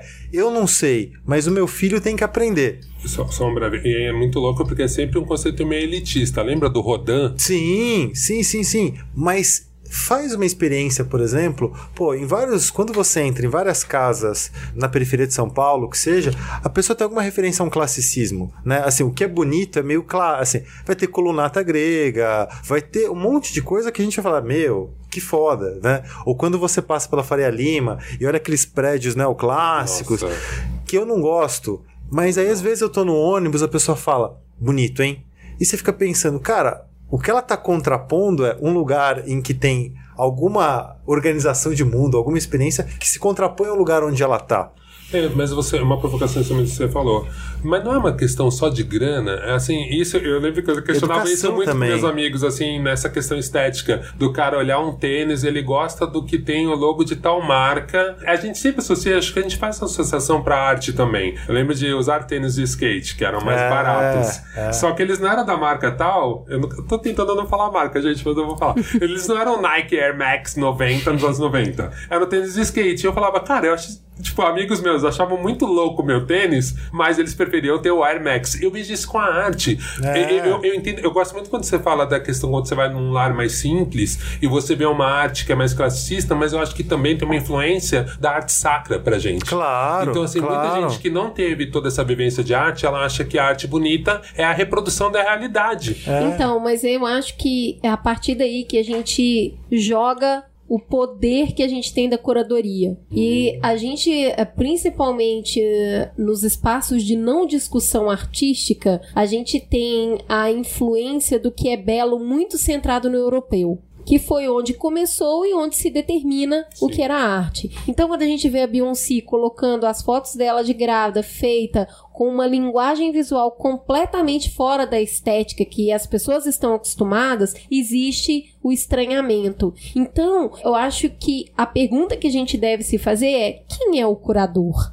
Quem é aquele cara que está colocando determinada peça num espaço onde se colocam somente peças de arte? Porque a partir do momento que, quando deixa, pega o urinol mictório, né, o vulgarmente chamado de mictório, e coloca dentro de um espaço artístico, ele ganha outra conotação. É a conotação do questionamento. Então, o curador que a gente tem no Brasil, no mundo, é uma pessoa que tem acesso à arte. É ele que determina o que é belo e o que não é belo, o que é digno de contemplação e reflexão e aquilo que não é. Então, o espaço dita muito do valor. Quando a gente pega a Bienal que teve esse ano, que foi extremamente questionada, porque ela trouxe muitas obras fora do cotidiano do que uma Bienal estava acostumada, como filmes, exposições muito ligadas ao som, uma estética que em algumas críticas foi chamada até de infantilizada. O que, que me faz dizer que aquilo é belo, se não o meu próprio ponto de partida? Ou se eu simplesmente me deixo influenciar pelo curador que dita pra mim o que é belo ou não. É que eu acho que já a gente falar o que é belo já tá na minha conce- enfim, pra mim já tá errado, sabe? Porque a arte não precisa ser bela. Total. Ela precisa provocar pensamentos. É muito mais isso. Por isso que a gente já saiu desse suporte, né? Da pintura, da tela, da escultura. na- isso na arte contemporânea, né? Ela já, já saiu disso. Tem gente que faz arte botando vírus no próprio corpo, sabe? A gente já tá num outro nível. A gente tem uma primeira que falou que olha que horror isso, essa Bienal tem pneu na Bienal. E ela é artista. E ela é artista. Então, esses questionamentos eu acho que levam a gente para um lugar de se perguntar se eu tô deixando de ver algo com um olhar de belo simplesmente porque não me foi exposto, ou mesmo como reflexivo. Tipo, que reflexão eu vou fazer vendo isso aqui? Porque É. ela tá fora do espaço que esse questionamento e é, acho que feito. tá além do gosto e não gosto também, né? A arte é um convite aí para um convite raro, inclusive hoje em dia, para contemplação, né? A, a capacidade de contemplação, acho que é algo que falta muito na nossa sociedade, né? O desenvolvimento da sua intuição também, eu acho que são coisas que a arte proporciona e acima de tudo um autoconhecimento também, né? Vejo a arte muito como uma ponte mágica assim para tantas outras fontes de conhecimento, história, psicologia, sociologia, sei lá, filosofia, né? A, arte é um trampolim aí para tudo isso. E o resultado de tudo isso eu acho que é autoconhecimento, né? Você se conhecer e saber por que você gosta ou por que você não gosta, né? Eu acho que, é, fechando aquele ponto e aquele que eu tinha puxado da- das pessoas que estão além da gente pegando esse teu e tal, pra mim fica muito claro o quanto a gente menosprezou e continua menosprezando a ideia de educação artística para as pessoas como uma coisa fundamental na formação, Sim. assim. Eu acho que as pessoas, a gente tem que ter aulas incríveis de matemática na escola, né? Eu sou super a favor, tem que sair da escola sabendo fazer fração para não ser enganada no banco de microcrédito, mas também tem que ter educação artística para que a discussão sobre picho na cidade possa ser melhor para todo mundo. Né? Quando você fala do Pollock, por exemplo, às vezes eu faço isso com amigos, eu faço isso com família, né? Você fala, ah, legal, você viu o Pollock, né? Aí você fala, ah, mas Pollock não é arte porque é aqueles rabiscos. Aí você fala, pô, eu fico pensando, qual é a melhor forma, então, de explicar para as pessoas e elas não precisam gostar? Elas precisam entender. Em muitos casos, a gente nem permite que as pessoas entendam o movimento do mar, né? Entendam o movimento das coisas. Então você fala, pô, a arte começa super figurativa. Vamos dizer, começa não, porque essa pode ser uma discussão um pouco mais complicada. Mas vamos lá, coisa que tem na cabeça das pessoas. Renascimento, né? Arte dentro de igreja, né? Barroco e tal. Aí você vai explicando para as pessoas. Depois, como os artistas vão deixando de pintar paisagens, pessoas. E que foi junto com a evolução da fotografia. Junto com a evolução da fotografia. E elas vão mudando a ponto de um cara falar assim: eu quero pintar o movimento. Eu quero pintar aquilo que a gente não consegue ver. Eu quero fazer, eu quero oferecer para as pessoas outras experiências além daquilo. Uhum. E uma experiência para mim é muito boa é que quando você fala, né, quando você coloca isso num, num frame, a pessoa fala, é verdade, eu continuo não gostando do Pollock, mas eu falo, mas eu entendi. E aí eu acho que esse é o grande, a grande graça desse programa de hoje, é que ninguém precisa concordar com a gente sobre picho, não picho, grafite, não grafite. Mas eu sinto de fato que falta não só para as pessoas mais pobres, mas para uma parte gigante da classe média e mesmo das pessoas mais ricas, às vezes simplesmente uma compreensão de, de conceito básico, assim. E não é vergonha não saber. Vergonha hum. não querer saber. E é Somente. disso que a gente fala de espaço de convivência, porque o picho ele é imposto. Né? Claro. Né? Se eu quero ver arte, eu vou numa galeria, eu vou no museu. Mas o picho, o grafite, ele está ao céu aberto, então eu sou obrigado a conviver com algo que não necessariamente me agrada. Igual eu também sou obrigada a conviver com tantas outras coisas. Então eu acho que esse entendimento vai além do vandalismo é vandalizar, né? Porque eu tô sendo audacioso, eu tô sendo anárquico, indo ali e inferindo diferenças no patrimônio. Então é vandalismo. Eu estou vandalizando, eu estou trazendo para o espaço algo que não foi pensado para ele. Então a discussão nem é tentar descaracterizar claro. esse ato rebelde, mas é entender, conviver e ir além. Entender que tipo de mensagem uhum. pode ter ali que está sendo desconsiderada. Contemplar aquela mensagem, né? Eu acho que a gente vive uma cultura muito irreflexiva hoje em dia. Parece que a gente está muito condicionado a procurar respostas prontas para tudo, né? Uma geração Google, assim. É uma experiência de, de pensamento muito empobrecida que a gente tem hoje. E acho que a gente tem que se perguntar assim, por que existe tanto picho, né? Por que, que tem tanto picho na cidade de São Paulo, não é por acaso, né? E o que que ele te causa, o que que esse picho te causa, como você reage a esse picho e o que isso diz sobre você, assim. No final do ano passado, agora eu fiquei chocado quando o Facebook fez aquela, aquela retrospectiva de fim de ano que tinha uhum. quantos likes você deu e tal. Que aí cai aquela ficha, assim, que são cinco reações, né, que o Facebook coloca. Tem o like, tem o hahaha, tem o raivoso, sei lá tem quais são os outros. e tem o choro. Como se tudo que você colocasse para fora pudesse ser reagido por alguma dessas, dessas formas. Só. Quer dizer, tem toda uma zona cinza aí que é ignorada do sentimento humano, né? E parece que a gente nunca acessa, né? Eu acho que as respostas da arte, as respostas do picho, do grafite, estão aí nessa zona cinza, né? Sim. Teve um questionamento para mim que foi muito legal nessas discussões de Facebook. Eu lembro que a primeira vez que eu fui para fora, que fui para Nova York, uma coisa que me pegou muito era ver que tava no auge, no auge não, tava no final de Juliane e tal, mas o grafite foi super condenado lá. Um grafiteiro podia ser pegar até 15 anos de prisão, como um estuprador, porque era a lei da tolerância zero para eles. Então o grafite foi muito, realmente diminuiu muito em Nova York. Só bem afastado de Manhattan, por exemplo, que tinha. E eu lembro que me chocou muito ver os carros, as vans grafitadas. E lá a gente fala trawap, né? Aquela letra gordinha, grafitada. Que é uma coisa que em São Paulo, que carro é Deus, a gente nunca vê. Então tem um lance do grafite, um amigo meu, Cleiton, levantou isso e eu falei, é verdade, né? Porque tem um lance do grafite que é assim, e do piche em São Paulo. Por isso que eu, eu, eu vou sempre trazer para essa questão do dinheiro, porque eu acho que é isso que dá esse recorte que o Leandro estava falando,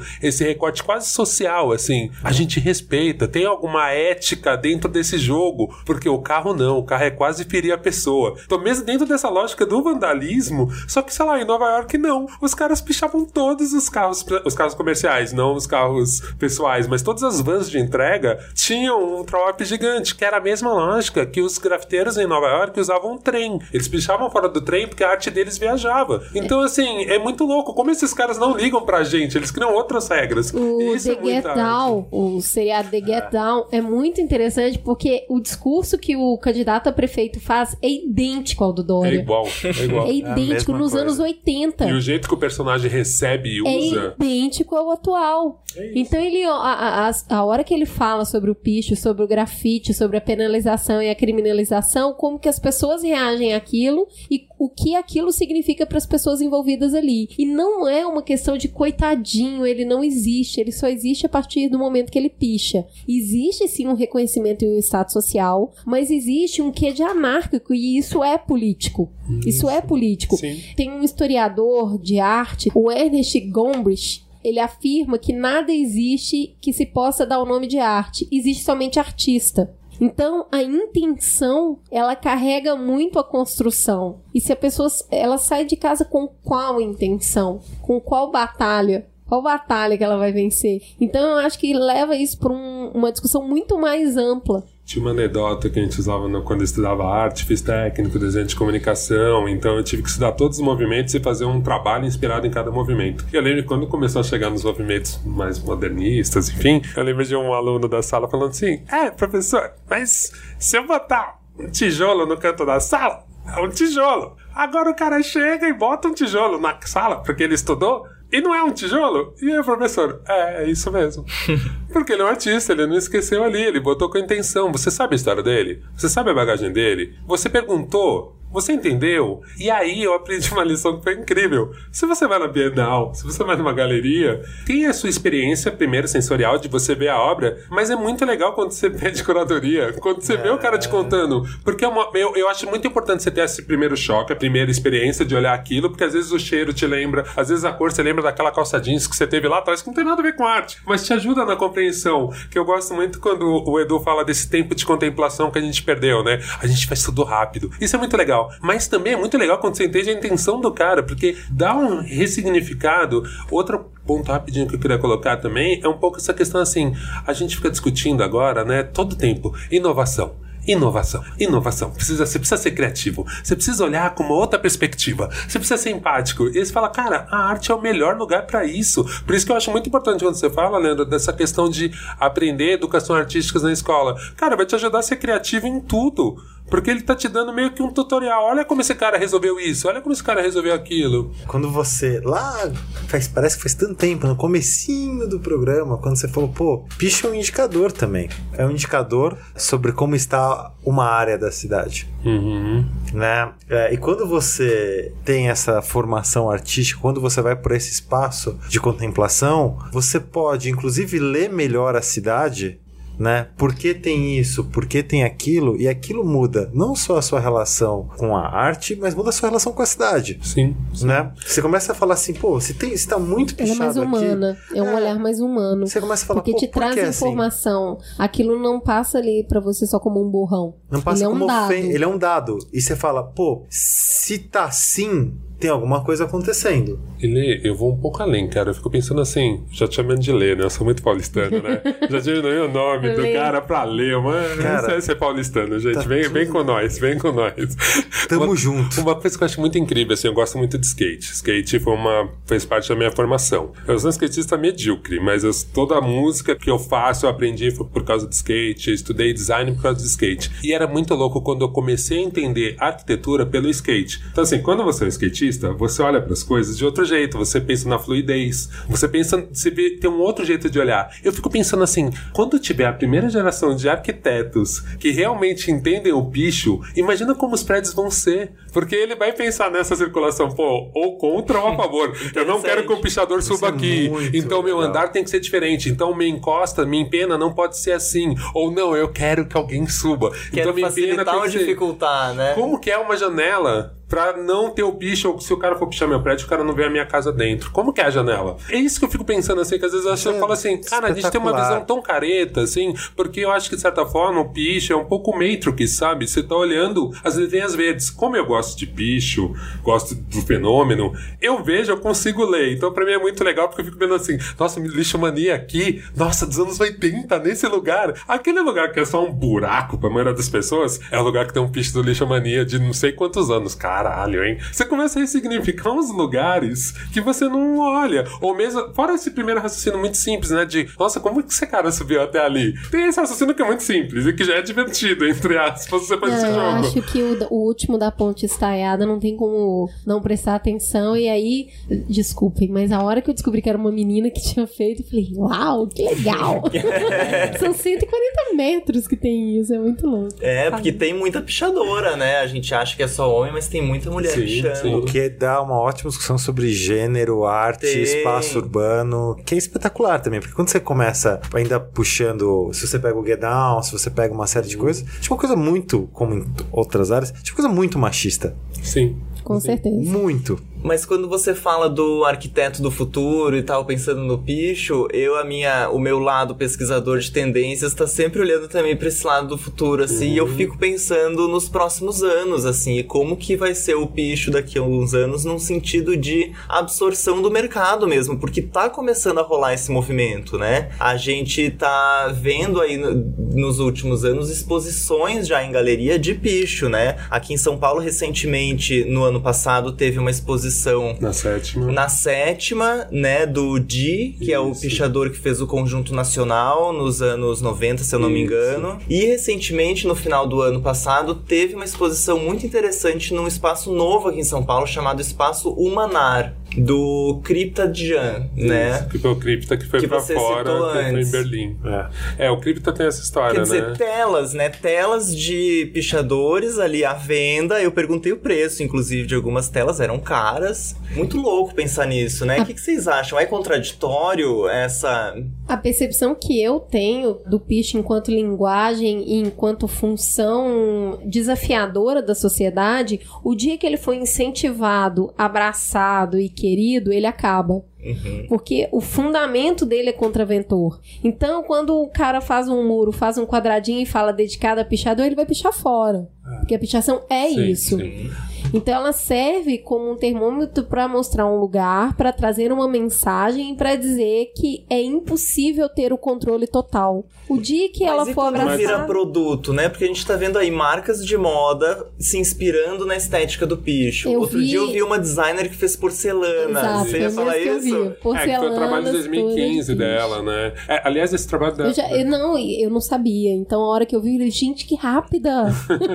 Agora, o que é muito legal de pensar é que o picho é um indicador de um limite que a sociedade aceita ou não, o que a maior parte das pessoas aceita ou não, né? Então, quando eu fico, quando a gente olha pra arte, né, e para intervenções urbanas na cidade, tem sempre alguém é, puxando o limite da nossa própria tolerância. Sim. Tem sempre alguém puxando o limite do que a gente aceita ou não, porque daqui a pouco a gente vai ficar velho, né? E aí vai ter algumas coisas que pra gente vão ser mais legais ou não, né? E eu acho muito interessante fazer essa provocação, de novo, olhando aqui pro nosso Uruguai, né?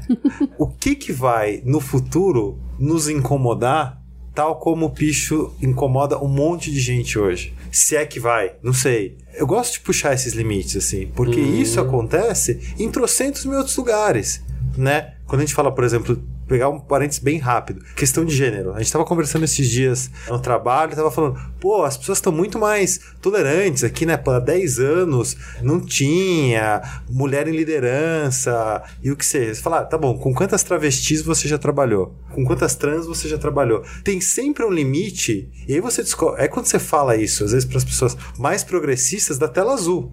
Da mesma forma como essa discussão que a gente tá tendo, fechando esse parênteses, tá tendo essa discussão de picho, com certeza vários dos nossos ouvintes mais abertos e tal, e tamo junto, de coração junto, vão falar: peraí, picho é um pouco longe demais. e eu gosto de fazer essa autoprovocação que é assim, o que que me incomoda? O que que tá puxando um limite? O que, que eu ainda não olhei com O que, que olhar ainda não questionador? olhei? É, e eu acho que também, é, é, eu acho que vocês citaram isso no começo. A nossa função aqui também não é convencer que picho é legal, ou, Exatamente. ou deixe pichar a sua casa porque você está com uma incrível obra estética de design que pode te inspirar no futuro a criar. Não, não é isso. É justamente assim, cara, é uma resposta da cidade, da sociedade, é uma manifestação que tem algum valor estético ali, mesmo que você não goste. E é um indicador. Lê Pra mim, isso. lê, tem mim a é o lado mais curiosidade. fantástico Eu acho, que quando, tem quando a gente vê a relação de outras grandes metrópoles com o picho, a gente entende que é enxugar gelo. Em Barcelona,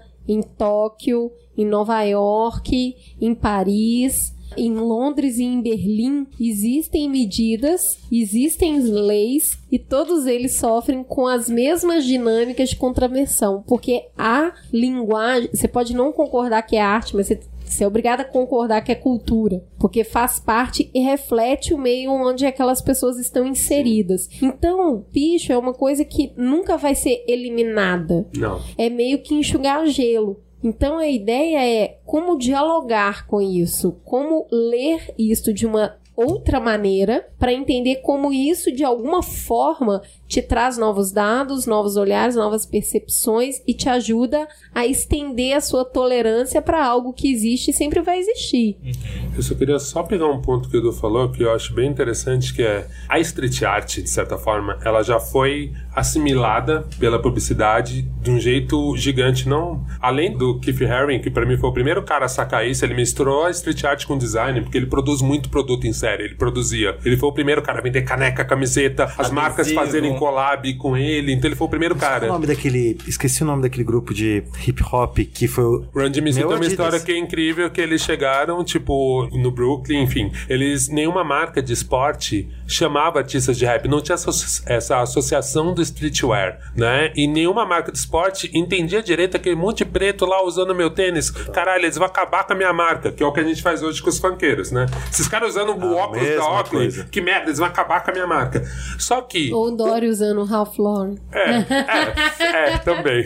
É, o Dória Sapatênis. Não, não quero falar de Sapatênis, que é outro programa. Enfim, é muito legal isso porque o empresário da Adidas, que depois virou o diretor da Vibe da revista, ele teve uma sacada. Ele falou assim: quero falar com o diretor de marketing da Adidas. Falou, menino, vocês têm aquela música que vocês falam mais Adidas, que é o Adidas Campus, aquele branco, bem bonitinho, bem clássico da Adidas, de couro. Ele chamou o cara e falou assim: ó. Se você vir aqui no Brooklyn, que era um lugar muito longe naquela época e nada hipster, se você vir aqui em Bed-Stuy, vão ter mais de mil moleques levantando um Adidas, um par de Adidas no final do show. E se tiver, você fecha o contrato com a gente. Cara, foi isso. Foi pra lá, os caras cantaram mais Adidas, aí tinha um branquinho lá no meio falando: Meu Deus, o diretor de marketing da Adidas tendo um choque. E aí, a partir disso, o LL Cool J pegou a Lecoq, todas as marcas foram procurando um rapper e assimilando. O que eu queria entrar no lance da street art é: tem um artista que é o Eduardo Sur, ele usa a cidade sempre como suporte, ele tem obras que questionam muitas coisas na cidade. Quem é de São Paulo já deve ter visto, ele botou garrafas PETs no Tietê, ele botou trampolins de gente pulando no Tietê e tal. Ele fez várias obras questionando o uso da cidade, principalmente com fundo ecológico. Só que recentemente ele tinha posto carros de. carrinhos de supermercado espalhados na cidade. Carrinhos gigantes. Então você passava lá e falava: Meu, o que, que é isso? E aí ele explicou, era uma questão da crítica ao consumo. Só que também era uma campanha para um aplicativo que chama Home Refill, de compra. Então, assim, quando chega nesse momento, que é o momento que os caras hipster, que nem eu, velho, falam assim: é, não quero mais essa bosta, está comercial. o bicho eu acho que nunca vai chegar nisso, mas vai ser assimilado como o trabalho É. dessa, dessa designer, que via antes dessa questão, então o trabalho dela é de 2015, mas o cara falou assim: velho, isso aqui parece letra grega, velho, isso aqui É, tem um valor. egípcia, né? egípcia, grega. Então, assim, isso aqui tem um valor. Tem essa questão questão da assimilação cultural e da apropriação. Isso também é um outro podcast. E assim, a gente vai ficar testando esses limites, Leandro. Por isso que eu acho muito legal Eu acho. mesmo, assim. Tipo, meu, talvez a gente não vai entender quando a galerinha, quando a molecadinha começar a pôr piercing dentro do olho. Mesmo tatuagem no olho. É uma coisa que me incomoda muito. E eu sou um cara que, em teoria, gosta de tatuagens, usa dreadlock, mas assim, tatuagem no olho, eu fico assim, amigo, mas é- por que, que você fez isso? Eu acho que É. é- o- e o- e ter um limite não é errado.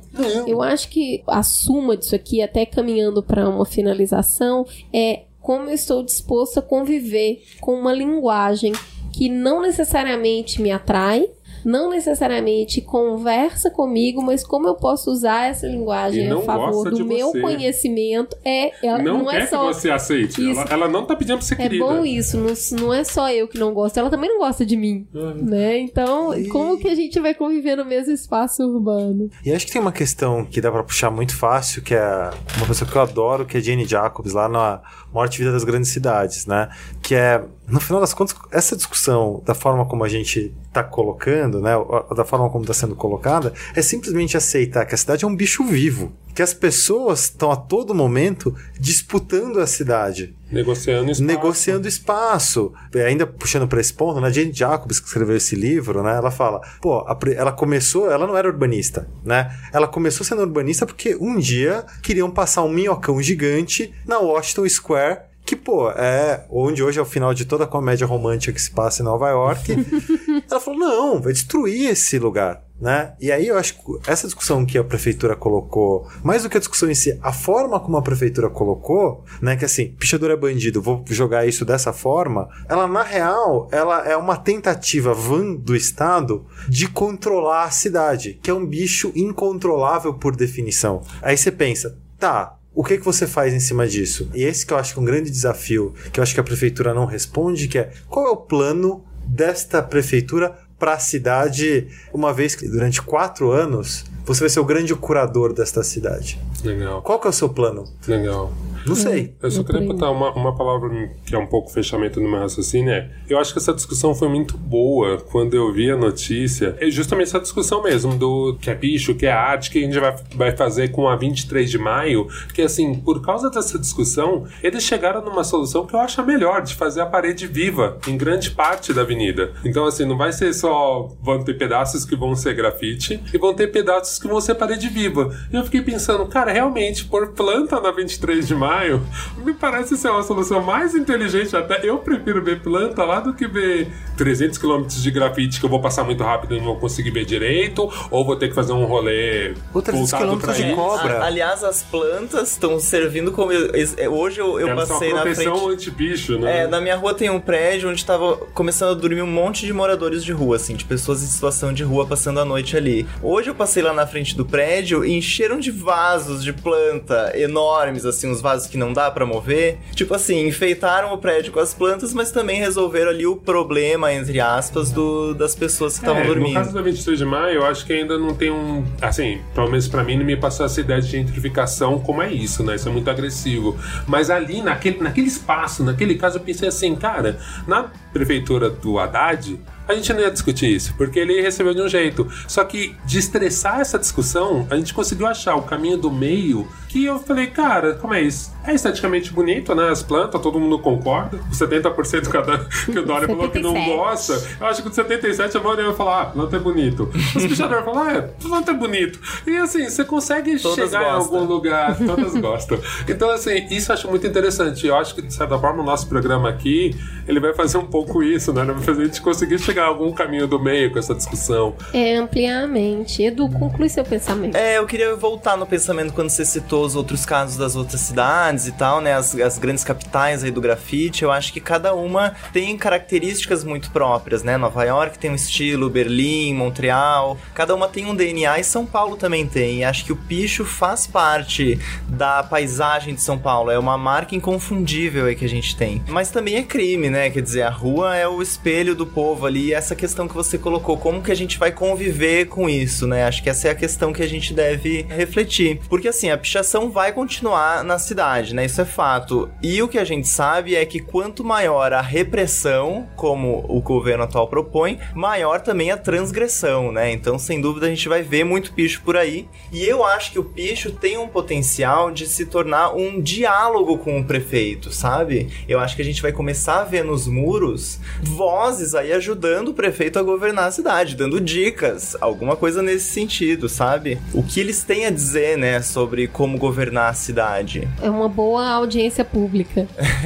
Bom, e eu quero encerrar com o Jean-Pierre Faye, que tem uma fala que cabe muito bem aqui na nossa conversa. Devemos trazer a história às palavras, não levando em consideração o que dizem os homens, mas com a atenção voltada às imagens que a sua própria movimentação desenha.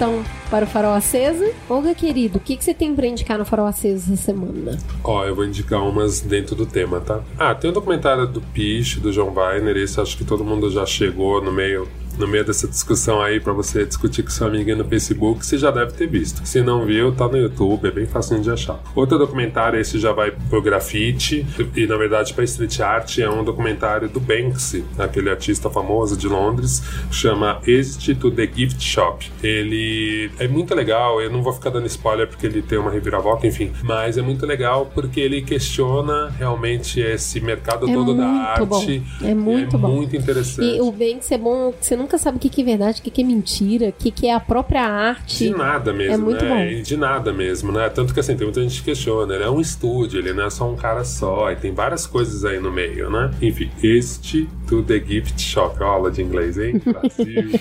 ah, tem um outro documentário que aí eu acho, eu acho mais incrível ainda, que chama Graffiti Wars, que ele conta uma treta muito pesada que teve entre um cara que chama King Robo e o Banks em Londres. Eu nem vou dar spoiler, mas assim, assista. Tem, acho que no Vimeo, tem no YouTube. E mostra um cara que é o Black Lehet, que é um artista da França e que o Banksy se inspirou um pouquinho. Não quero dar spoiler, beijam, que é muito legal. Por último, eu tinha citado no meio da conversa do Crink, desse cara que fez uma fábrica de tinta e o trabalho dele deixou de ser só ser o anti-grafite como ser empresário, ele fez um aplicativo que, aliás, eu já usei em trabalhos meus o aplicativo dele, que é um aplicativo que você simula as tintas. Então você bota no iPad ou no celular, você escolhe o canetão que você quer, a tinta que você quer e você pode fazer a sua própria tag ou a sua própria letra de picho.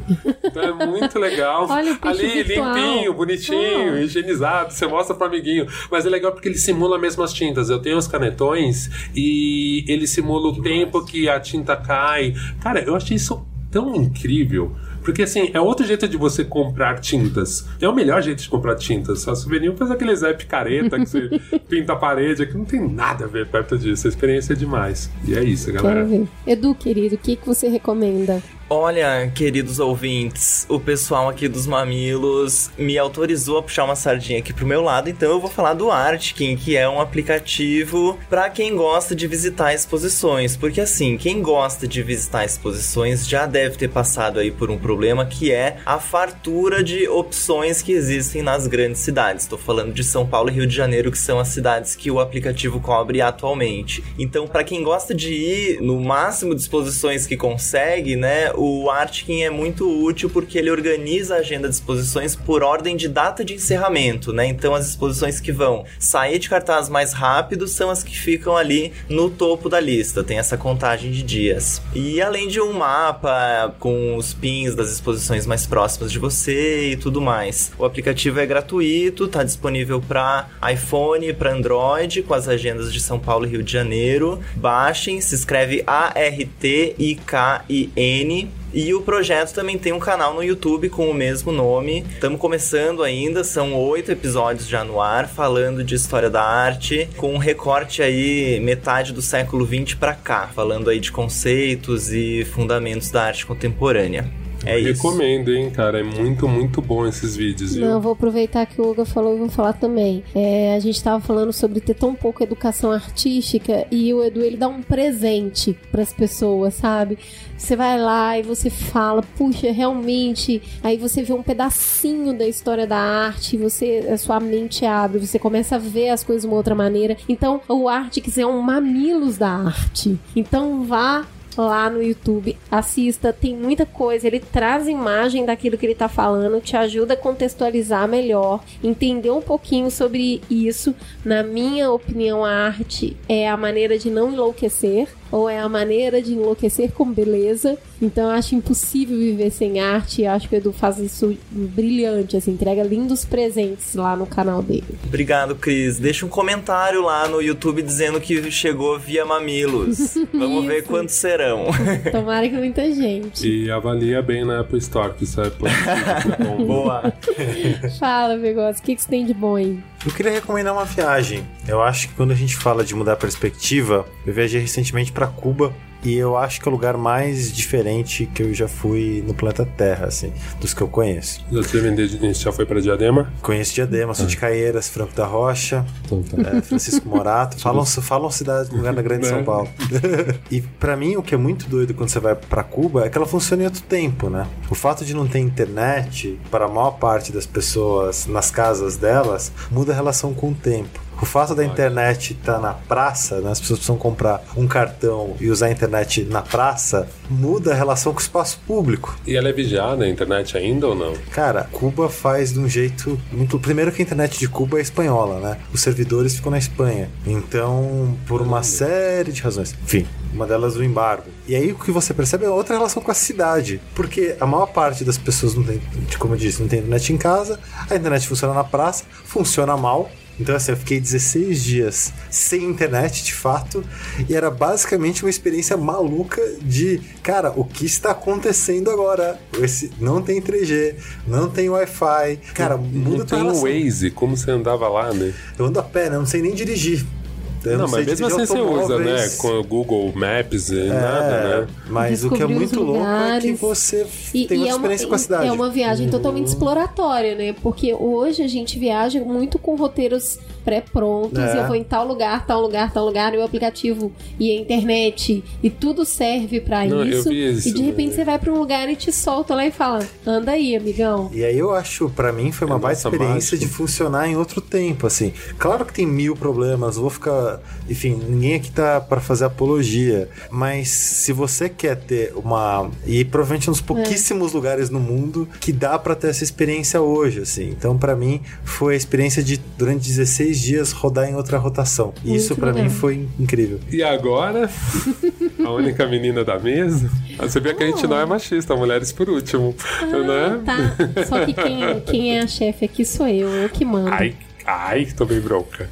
Cris, Acho quais ótimo. são as suas indicações? Vamos lá, eu quero indicar uma série no Netflix chamada Merli, que trata de filosofia. É uma série muito good vibes, é a respeito de um professor muito cafajeste. Sabe aquele cafajeste antigo, que é aquele cara maroto, que usa todo o charme dele e o conhecimento para envolver as pessoas da maneira que ele quer? Ele é manipulador, ele mente, ele é politicamente incorreto e você é apaixonado por ele. Que amor. Sabe? É aquele, é aquele anti-herói que todo mundo ama e sabe que tá errado. Ele é um professor de filosofia, ele deve ter uns 50 anos e mora com a mãe. E o filho adolescente gay vai morar com ele. Eu ainda não cheguei na parte se ele sabe, se ele não sabe, mas pra mim é óbvio que ele sabe. E eles convivem ali e ele acaba se tornando o professor do filho na escola. Ele arruma um Olha, que emprego justamente onde o filho estuda. E cada episódio discutem um filósofo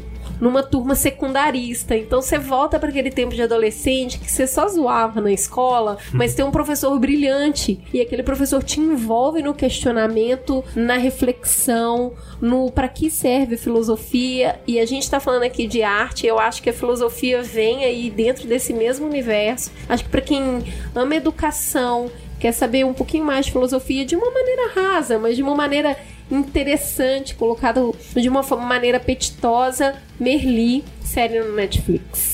Olga, temos um programa? Com certeza, temos um ótimo programa. Tá certo, eu agradeço muito vocês, em especial Olga, que veio aqui me dar essa força. Ju, Isso. espero que a gente tenha honrado aqui o seu nome. Mandem beijo pra Ju, pra ela voltar morena. Vai voltar morena semana que vem. Volta, Ju, depois de descansar, é claro.